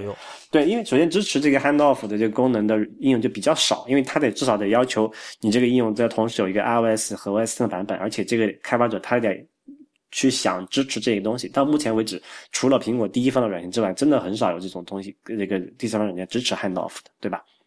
然后很多时候，而且支持 handoff 还有很多很多限制条件，首先你比如说必须是你这个同一个。同一个软件开发者，就是他的一个，就是说那个一个开发者账号，还有他那个签名，这也是同一个人的，才可以进行 handoff，因为有安全性的考虑嘛，对吧？但其实这个是都是很很难实现的条件，就是这些都是一些外部条件。然后内生的一些难度，就是说你做一个从从一个软件工程，或者从从从计算机科学的角度来讲，有一个叫做 叫做 cap theorem 的这个东西，就是限定了我们。做，因为你一旦牵涉到两个设备、两套系统的话，就是一个分布式系统了，对吧？然后做分布式系统是是非常 难的一件事情，不管你说你花多少时间、精力、多少钱砸进去，你要实现的效果是肯定不如只有一个系统、只有一套一个设备的进行这个不同 context 之间切换的这么一个东西。因为数据并不需要发转移，不需要，因为如果是只有一个系统一一一个系统一套设备的话，它数据是并不需要发生转移的，它不需要去去考虑分布式的情况，对吧？所以可以免除非常非常多的这个啊复杂难解的问题，就是有些是理论上就没有办法解决的问题，就是内生的复杂性嘛。啊，所以从这个哲学思这这这个这个这个两条思路的选择上，我个人肯定是。呃，包不管是从这个经济性的角度来看，还是便利性的角度来讲，我觉得肯定是一套设备，呃，一个系统会比较呃简单一点的。OK，呃，所以所以除了所以我对这个东西，也就是他们的一个呃微软在这 for 这个 Windows 十这个 Phone Dock 也好，还有这个 Continue 这个模式也好，我觉得还是非常看好的。而且其实你看一下，呃，以绝大多数人对这种桌面电脑的使用习惯来讲，以现在手机的这个处理器的性能是绰绰有余了，对吧？它就无非是。上个什么 Facebook 处理一些简单简单的文档嘛，对吧？不需要非常高的这种性能，就大部分的这个 PC 的性能都是浪费的。呃，如果是这种情况下，为什么不选择一个更加简单高效的一个方法？呃，当然长远来看，苹果的做法怎么样？因为前段时间就上周吧，上周还是有人在，就因为不是有那个 iPad Pro 出了之后，大家都在讨论嘛，说这个长远来看，iOS 和 OS Ten 会不会合并啊？然后 Tim Cook 跳出来说。啊，我们可以坚定的走两条路线的嘛，就是各走各的这个发布路线，不会混融合在一起，对吧？但是这个东西是有一个语境的，就是说，呃，OS Ten 肯定在现阶段至少在三五年内还是会单独存在、继续保留的。但是长远来看，呃，对于就从用户基数这个角度来讲，我觉得 iOS 可能会成为剩下的那一个，OS Ten 会逐渐被淘汰掉。如果它不被 iOS 合并进去的话。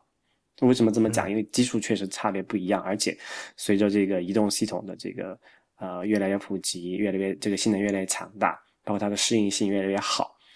我们真的很多人不再需要这个呃 PC 这个概念了，就包就好像我们现在很多人不再需要这个大型这个什么 mini 呃不知道叫什么 mini PC，不叫 mini PC，mini mainframe 嘛，mainframe 是大型机嘛，有一个中型小型机对。小型其实现在很多人都根本都用不到了，对吧？其实我们长远来看，会在可能五到十年这么一个周期内，看到这个传统的 PC 也好，laptop 桌面这个这个笔记本也好，还有这个这个桌面电脑也好，这里一个消亡，取而代之的就是像类似于这种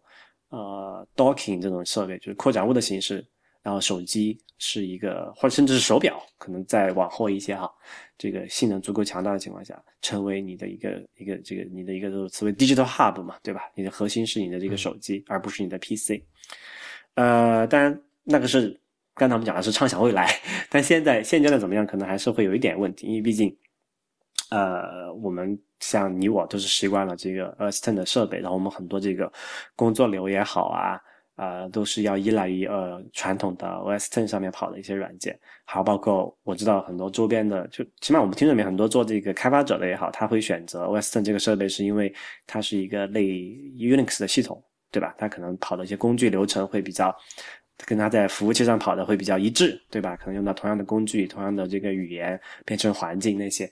啊，它会有这个一需求，但是那还是我们这一辈人的事情嘛，下一辈人怎么样，可能真的现在真的很难讲。拉回到现在呢？拉回到现在的话，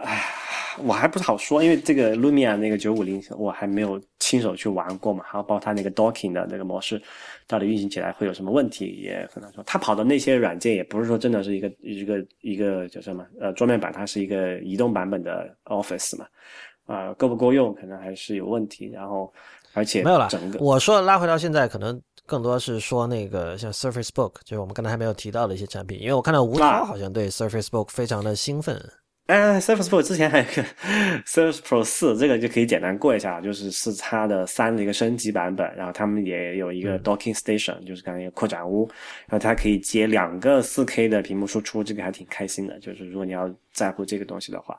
然后他们这次主打的一个特性是性能，好像说是比 Surface 三提高了百分之三十吧，因为有那个英特尔新的那个 Skylake CPU 哈。然后他们有一个新的这个键盘，因为之前我们都都我都用过那个 Surface 的三的两款键盘嘛，一个是可以按下去的，一个是不可以按下去的那个键盘，手感都比较差。然后他们说这这次这键盘会有就大有改观，那我还是挺期待去试一下。然后，他们这个键盘上上次它搭载的那个触控板也比之前的大了百分之四十，这个还是挺激动人心的，因为之前那个确实分确实比较小。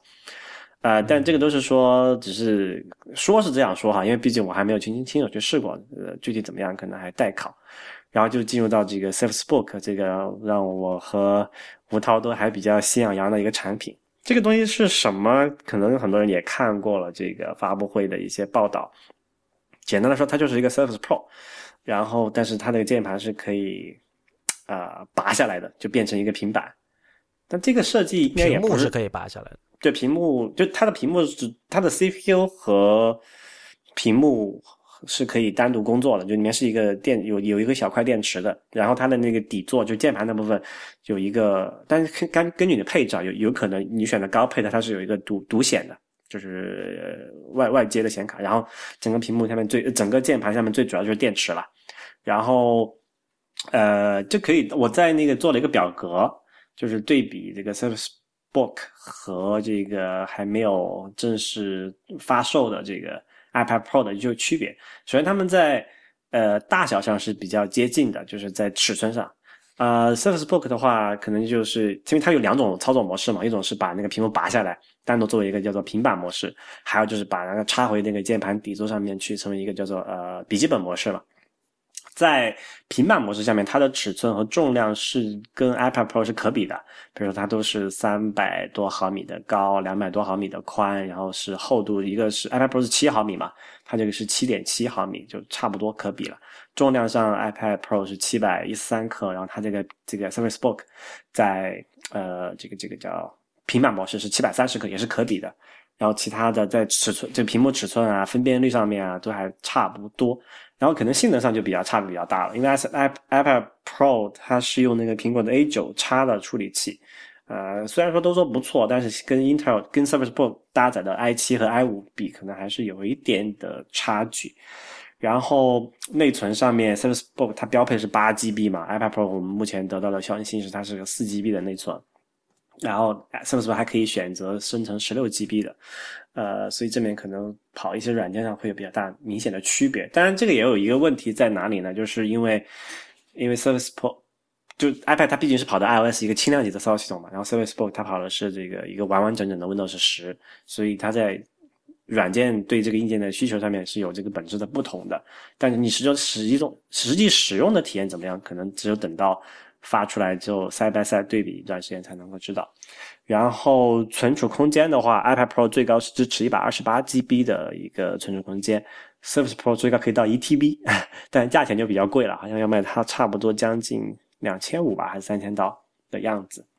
呃，然后就是这个续续航时间了，因为刚才讲了性能的差异和上面层软件差异，大家都知道。但续航时间的话，iPad Pro 标称的说 WiFi 环境下是十小时，然后那个就是移动网络的话是九个小时。Surface Book 这个情况就比较诡异了，因为它是可以拆成两个模式来用的嘛，对吧？然后它微软官方的说法是说，这个在笔记本模式下面它是有十二个小时的这个续航时间的，那就两坨，因为它电池是分两部分嘛，一坨是在那个平板那个。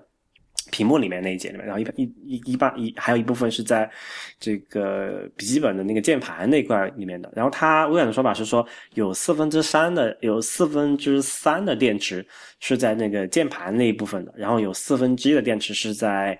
这个屏幕那一部分的。所以如果按十二小时的那个笔记本模式的续航时间来看，单把那个屏幕拔下来进入平板模式的话，它的续航时间应该只有三个小时左右，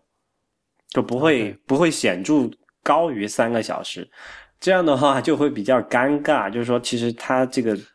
就一个应用场景，所以我觉得，我觉得它定义的使用场景仍然是这种传统意义上的工作为主嘛。就你拔下来属于，就我觉得吴涛偶发性的需求。对，吴涛那个场景可能在节目里说，有的人会不太舒服。就是说，你比如上厕所的时候，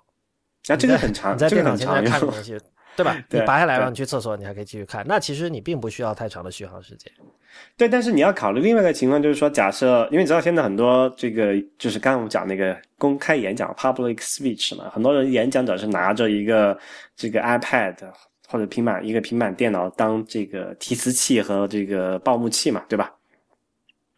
这个时候如果你不鼓励这种，不鼓励啊。不，anyway，就是有有这么一个需求，就是说，呃，你想长时间的用这个平板模式的话，可能就不是太合适了。还有一个情况就是说，因为我看的那个在发布会上看视频，那个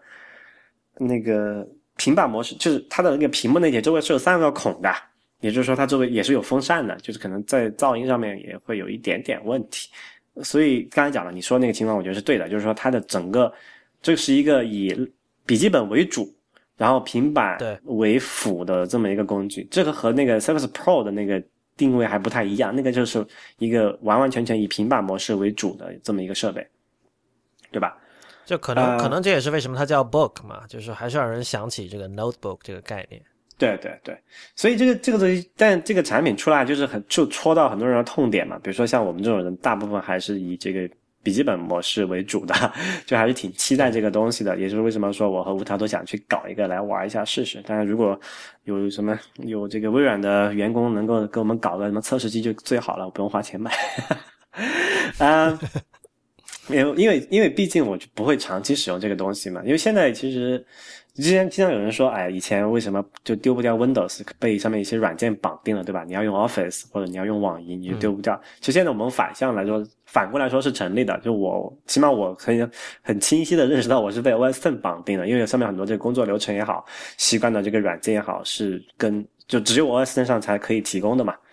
然后等一下，嗯，你究竟被什么软件绑定了呢？因为工作流程，我觉得这个东西你应该是可以在 Windows 上重建的，但是。究竟 OS Ten 上有什么软件？很简单了，Windows Windows 它不是一个 Unix 系统，就这么简单。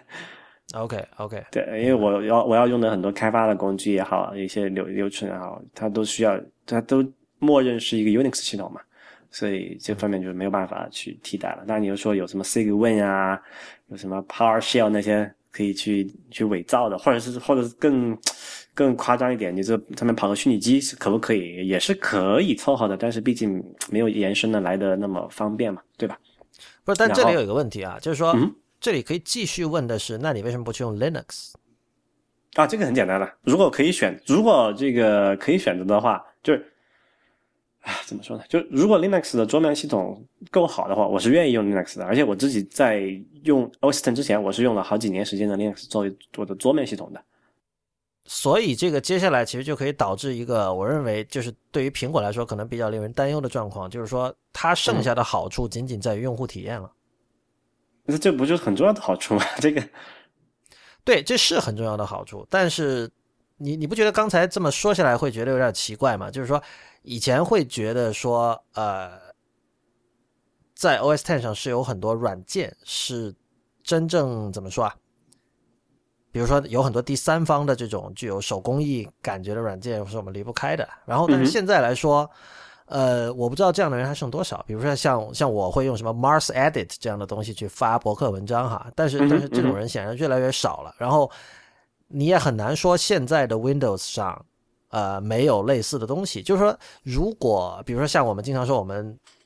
很在乎 native apps，对吧？但 native apps 在 Windows 上也有啊，对吧？然后如果说最终你发现，在 OS Ten 上主要的区别是在于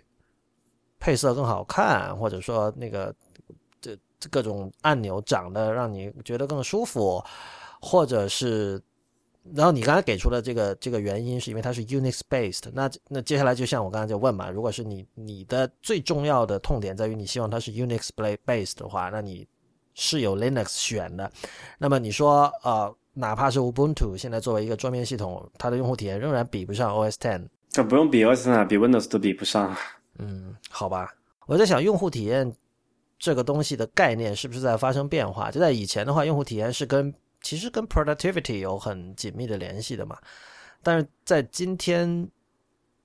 还是这样吗？还是说用户体验在今天更多是指一些呃 visual quality，是指审美上的一些东西？不，我觉得这个事情要要分开来讲哈。你你我们把这个这个实用性和美学的这东西分开来讲。当然，我不是说这个 Windows 就实丑，但我看了它系统，我觉得还是还是挺漂亮，起码比之前 XP、比 Vista 都要漂亮，对吧？比 Windows 七和八都要好，都要好看和好用，对吧？这个你你不可否认，人家就就它确实在。有显著进步的，但问题是说，呃，你能不能够习惯它那条美学是另外一方一方面。但是这个说来也比较悬，因为习惯这东西是很容易去就美学是很可以很容易被习惯的嘛。就比如说我们过去都觉得这个礼物画那个很好看，叭扁平了也就扁平了，对吧？也没什么特别难的一件事情。但是七，那起起码从我的个人角度来讲，我还是比较倾向于这个。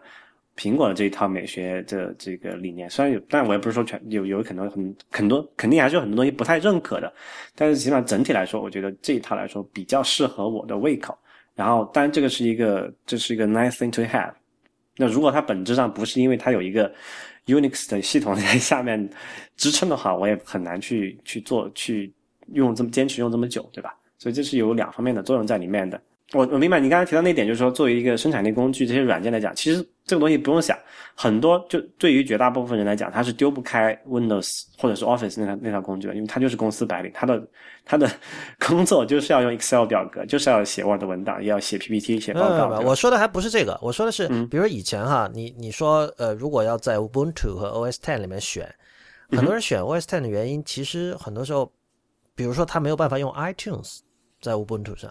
然后在当年，你知道，当年你要用 iPhone 的话，你是必须跟 iTunes 一起用的，否则你就没有办法去同步啊什么的。但是现在你知道，就像你刚才讲的，就是 iPhone 手机成了新的这个 digital hub，而且 iPhone 完全可以脱离电脑而存在了。那么这个时候，你就是我觉得这种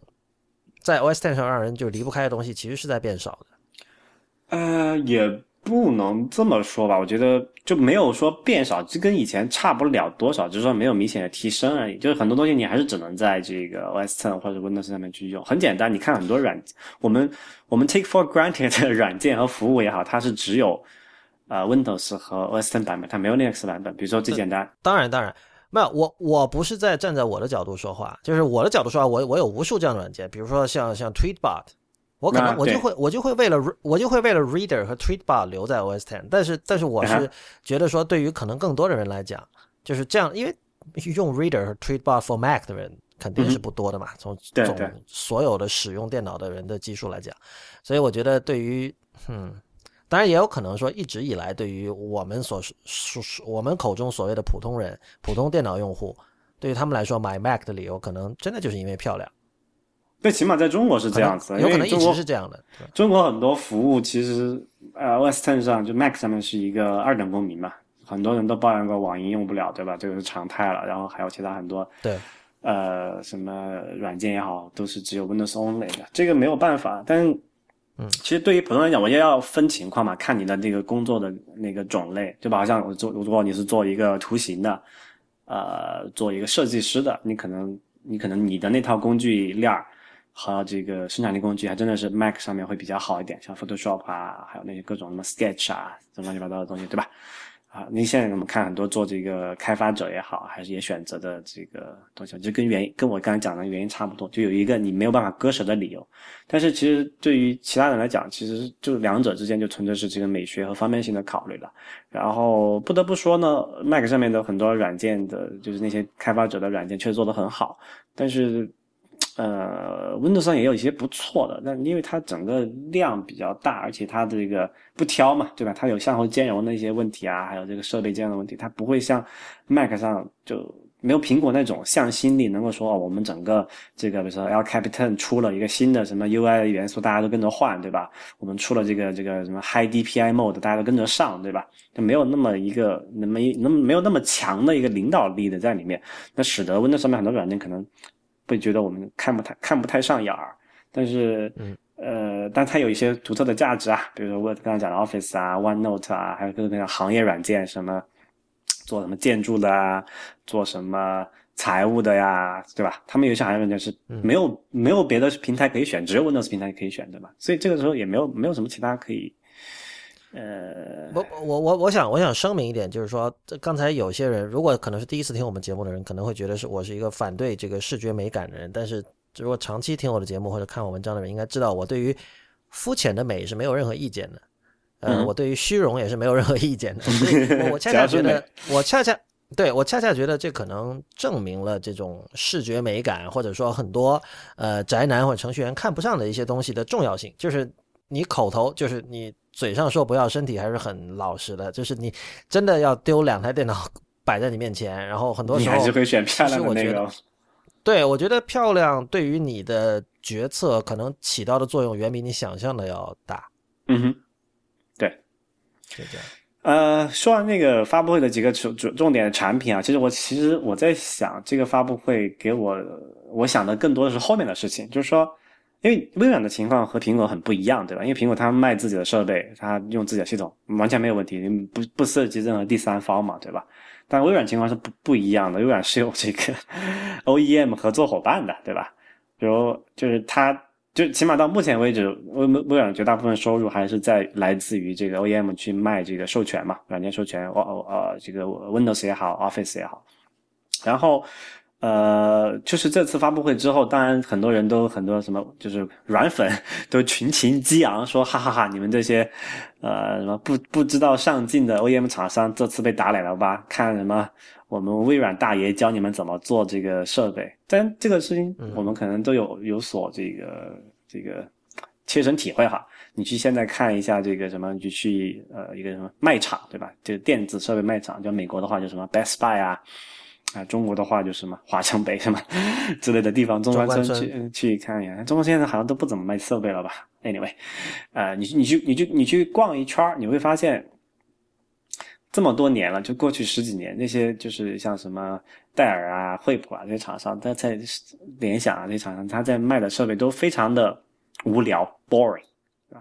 没有什么东西，没有什么感觉。然后大家都说，都指责这些这些厂商什么不作为，什么没有什么设计，没有什么设计感，然后就说经常出什么机海战术，对吧？经常有些什么小厂商，就是不是不是一线的二三二三线的小厂商，他为了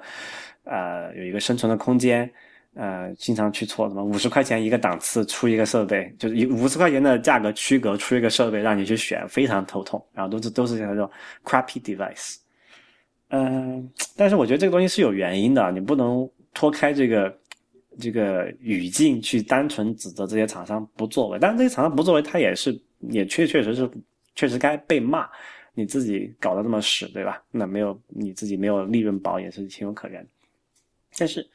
我们要还是要想过来，为什么这个 PC 行业，就是 PC 是指狭义的 Windows PC 这个行业，为什么会变成现在这个样子？它利润薄啊，就百百分之二三五个点以下吧的利润，他真的没办法去投入很高的成本去做研发，他真的就只有靠着把那个每一个价格区间的这种东西都吃透，然后去跟这个企业谈采购啊，把这个东西把这个东西做下去，不然的话，他每因为。行业最赚钱的就是像微软这种厂商，因为它拿走了这个里面的绝大部分利润，因为利润就在于软件那块授权那块嘛。因为硬件真的是非常廉价的，首首先硬硬件差异化很小，对吧？我买你的这个 i 七和买他的 i 七最终还不是被英特尔赚去了钱。我买你的这个戴尔的笔记本，我买那个联想的笔记本，最终还是被微那个微软赚走了那个授权费，对吧？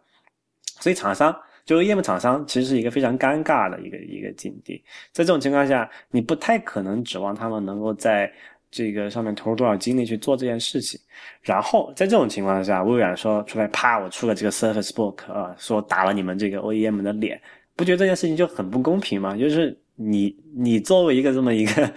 拿走了蛋糕上绝大部分奶油的人，然后来说你们还你们就不给力，没有给我卖出更多的这个蛋糕，让我没有分到更多的奶油，对吧？这就变得非常呃，政治这不叫政治，不叫叫什么来着？站着说话不腰疼了，对吧？所以我觉得这东西，虽然虽然我也很怒其不争嘛，还是什么的，就是对这些 OEM 厂商也没有什么特别的同情，但是市场不是那么简单简单的说他们不给力造成的，就是还是有背后有很多商业化的原因导致的嘛。然后就是回到这个 PC 这个市场本身了，这个东西。虽虽然说 Surface Book 这个出来，大家觉得都很叫好哈，但是我还是很怀疑这件事情的，因为 PC 这个市场整个还是在不断萎缩的，这个是有非常挺呃明确的数据做这个佐证的，就是这个市场是一个在逐步缩小的一个市场，因为大家真的就迁移到这个移动设备上做的事情越来越多，哪怕我们觉得。啊，这个在 PC 上做生产力会效率会高一点，很多人根本就不在乎那一点点，对吧？反正我在那个全尺寸键盘上也就只用两个两个指头打字，可能还不比我用那个两个指拇两个拇指在 触屏上打的快，我何必呢？对吧？所以呃，不过你说的这个萎缩是指狭义的 PC 市场嘛？就是是 Windows PC 嘛？就是 Mac 其实是在升高的。然后你所以你说这个，你说这个没有意义，因为因为 Mac Mac 在整个就是广义的 PC 这个领域上呢，它它所占的比例非常低的，哪怕它增长，它不会改变整个 PC 行业在萎缩的事实。对啊，但是比如说像你刚才讲说，微软现在也开始就要推自己品牌的硬件，那会不会就是可以说微软其实是在走苹果的路子？就是它以后甚至有可能，比如说这个就是很很好玩的一点，就是说在在这个 PC 行业萎缩的时候，其实更要考验。这萎缩的话，其实有几个原因呢，我们可以回过头去考虑一下。就是很多，因为其实 PC 的销量最大不是不是面向终端消费者，而是面向企业嘛，对吧？企业采购、办公电脑，对吧？其实现在很多场合都可以。就这些所谓的办公电脑可以逐步被这个平板或者是手机替代掉了嘛，对吧？很多在外面跑的一些人，他可以用平板去动，而且这个趋势会越来越明显。也就包括现在苹果也在呃这个推企业软件啊，也去打这个市场，也就是为了这一块市场，就为为了这个为了让这个 iOS 这个设备进入更多的这种所谓的呃生产力环境或者企业企业环境里面去嘛。所以长而且这个性能足够的话，你企看看其实企业采购那些。大部分的电脑，大部分时候也是在做一些非常无聊的这个数据录入的低端的工作，对吧？就是它的整个就这个基数最大的那个 PC 的出货量，都是都是很容易被平平板或者移动设备取代的应用场景。所以在这个这个前提下，那么未来的 PC 行业怎么去发展，可能更多就是要靠这个，就是直接对消费者这一个领域的这个或者是一些专业领域的一些一些用户了。比如说，他这次这个 Surface Book 强调的是这个。你是一个制作曲人，你用这个那个笔写乐谱，对吧？然后你用你是用那个呃画那个三 D 图，对吧？你要用那个 GPU 去算那个实时的三 D 模型渲染，对吧？它这些场景都是非常专业的一个应用，所以在这个场景上面去，我觉得是挺有意意思的。这这个方面说，微软和现在苹果做那个 iPad Pro 的那个布局，其实是在瞄准同一个市场，就是。这些专业应用人群不同于传统 PC 的应应用场景的应用，比如它会有用这个笔去做交互，对吧？它会用这个，就是专业平板嘛，说白了。啊，对，没错，没错，就这么一种应用场景，然后这个时候就变得有意思起来了。因为过去来讲，就是说这个微软在这个平板和这个移动市场没有什么存在感嘛。但是通过这次像这个 Lumia 这个手机啊，它做的还挺挺不错的。然后这个 Surface Pro 四大家也觉得很好。然后看看这个就更令人激动人心的这个 Surface Book 这么一个新的一种一种就是 hybrid device，就混合设备出现。其实就苹果终于在这个市场上有一个有一个比较。呃，强有力的竞争对手了，我觉得这个是好事。就是说，啊，因为过去的讲，你知道，我们就是很讨厌的一些事情发生了，比如说这个苹果为了赚这个钱，把那个这个这个叫什么那个十六 GB 的内存空那个那个存储空间的事情，都还现在还在做，对吧？但是，对。如果是有一个有强力的竞争，比如说那个什么啊，但这个例子不太好，因为现在安卓其实很多都是标配三十二 G 的，对吧？它苹果还在坚持十六 G，对吧？这意思我意思这个意思就是说，要有竞争，这个东西才会有一个长远的发展，对吧？过去那种苹果在一个市场上，它拿走了绝大部分的这个高端市场，拿走了绝大部分利润，其实对这个这个产业长期来看，长期来看是不好的。一定要有竞争，才这个市场才会有活力嘛。所以我我非常开心能够看到这个。微软在啊那个什么一扫过去的那种 那种晦气那那那种晦气那种那种官僚的做派，能够变成一个更重新变成一个有活力的一个企业，然后推出一些能让人激动能能能激动人心的产品，然后能够让人对这个未来更多的遐想。我觉得这个是非常好的一个兆头。对，这就是为什么我们一直其实就很觉得就是果果粉这种心态非常幼稚，因为其实至少你我哈。没有谁会真的愿意，呃，自己所有的设备都是同一家公司出品的，而只不，但是我觉得就是不能够因为这种，呃，多多少少存在于很多人身体内部的一种对这种超级商业化生活方式的一种反感，而去怎么说啊？去降低你的标准，就是并不能说哦，我不希望只用一家的产品，然后我就说哦，其他家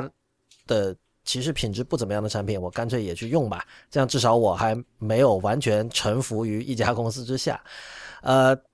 但如果就像刚才 Real 所所说的，如果其实竞争呃加剧了，然后能有别的公司真正出一些品质过得去的产品的话，我们肯定是很开心的。对你才有选择嘛。像过去，像我们起码在起码在可能两就是过去都觉得说，哦，你放眼望去市场上，你觉得就按照我们两个的这种审美标准也好，还是这个这个这个习惯也好，你没有什么可以选的，对吧？你就只能买苹果的设备，对吧？但现在其实看，哎，这这个 Surface Book Pro 还不错，可以选来试试。但是虽然说从软件上可能还短期内还实现不了能够切换过去，但至少说你觉得在可能未来，如果你真的就是厌倦了这个 OS Ten 这套系统，iOS 的这种，你还有一个 Windows 十，好像是一个 Surface Book 可以选择嘛？对。所以其实那个啊，你这边没有了是吧？对，没有了。你你你你说你你有什么讲？你可以补充完。呃，我刚想说什么来着？稍等一下啊。嗯哼。啊，看看，我就说，嗯，有一个问题是，如果现在大家都特别在乎这种呃所谓不同语境之间的切换哈，不同的不无论是不同尺寸的屏幕、不同设备或者不同语境、不同任务模式之间的切换，就这种无缝感，其实。永远是所有这些设备由同一家公司来做会更容易达成的，同不同意？最好是同一个设备来做是能达成，哪怕是同一家公司不同设备来说，它还是会有问题。对，所以这最最终又回到原回到回到刚才那个问题了，就是你，如果你真的非常介意说，呃，我不要所有的产品都用同一家公司的，那你最终肯定是你要牺牲上面说的这种无缝感的这种体验。嗯哼。对吧？这个就只能等那个，就现在还看不出来。我觉得至少 Windows 刚发布嘛，然后它的那些 Universal Apps 就第三方开发者对，不是我我们就我们就假设从从这次发布会开始，微软就真正获得了新生，然后过了三年之后，所有的果粉都变成了软狗，那你只你只不过是换了一家商业公司去去去粉，所以我觉得最终的解脱之道应该还是像今天节目开头说的，就是这些工具对它。不要投入太多的关注了，还是把更多的重点放在工具能让你做什么。好，那今天这期节目就到这里结束，谢谢大家的收听。呃，如果您喜欢 IT 公论的话，请考虑成为我们的会员。如果您对会员计划感兴趣，请访问 IT 公论点 com 斜杠 member，IT 公论点 com 斜杠 m e m b e r。欢迎您在社交网络关注我们，我们在新浪微博叫 IT 公论，IT 公论的公，IT 公论的论，在 Instagram 和 Twitter 都是叫 IT 公论的全拼。同时，也欢迎您收听 IPN 博客网络旗下其他的精彩节目，未知道。流行通信、无次元、选美、内核恐慌、太医来了、High Story、博物志以及硬影像，我们下周再见。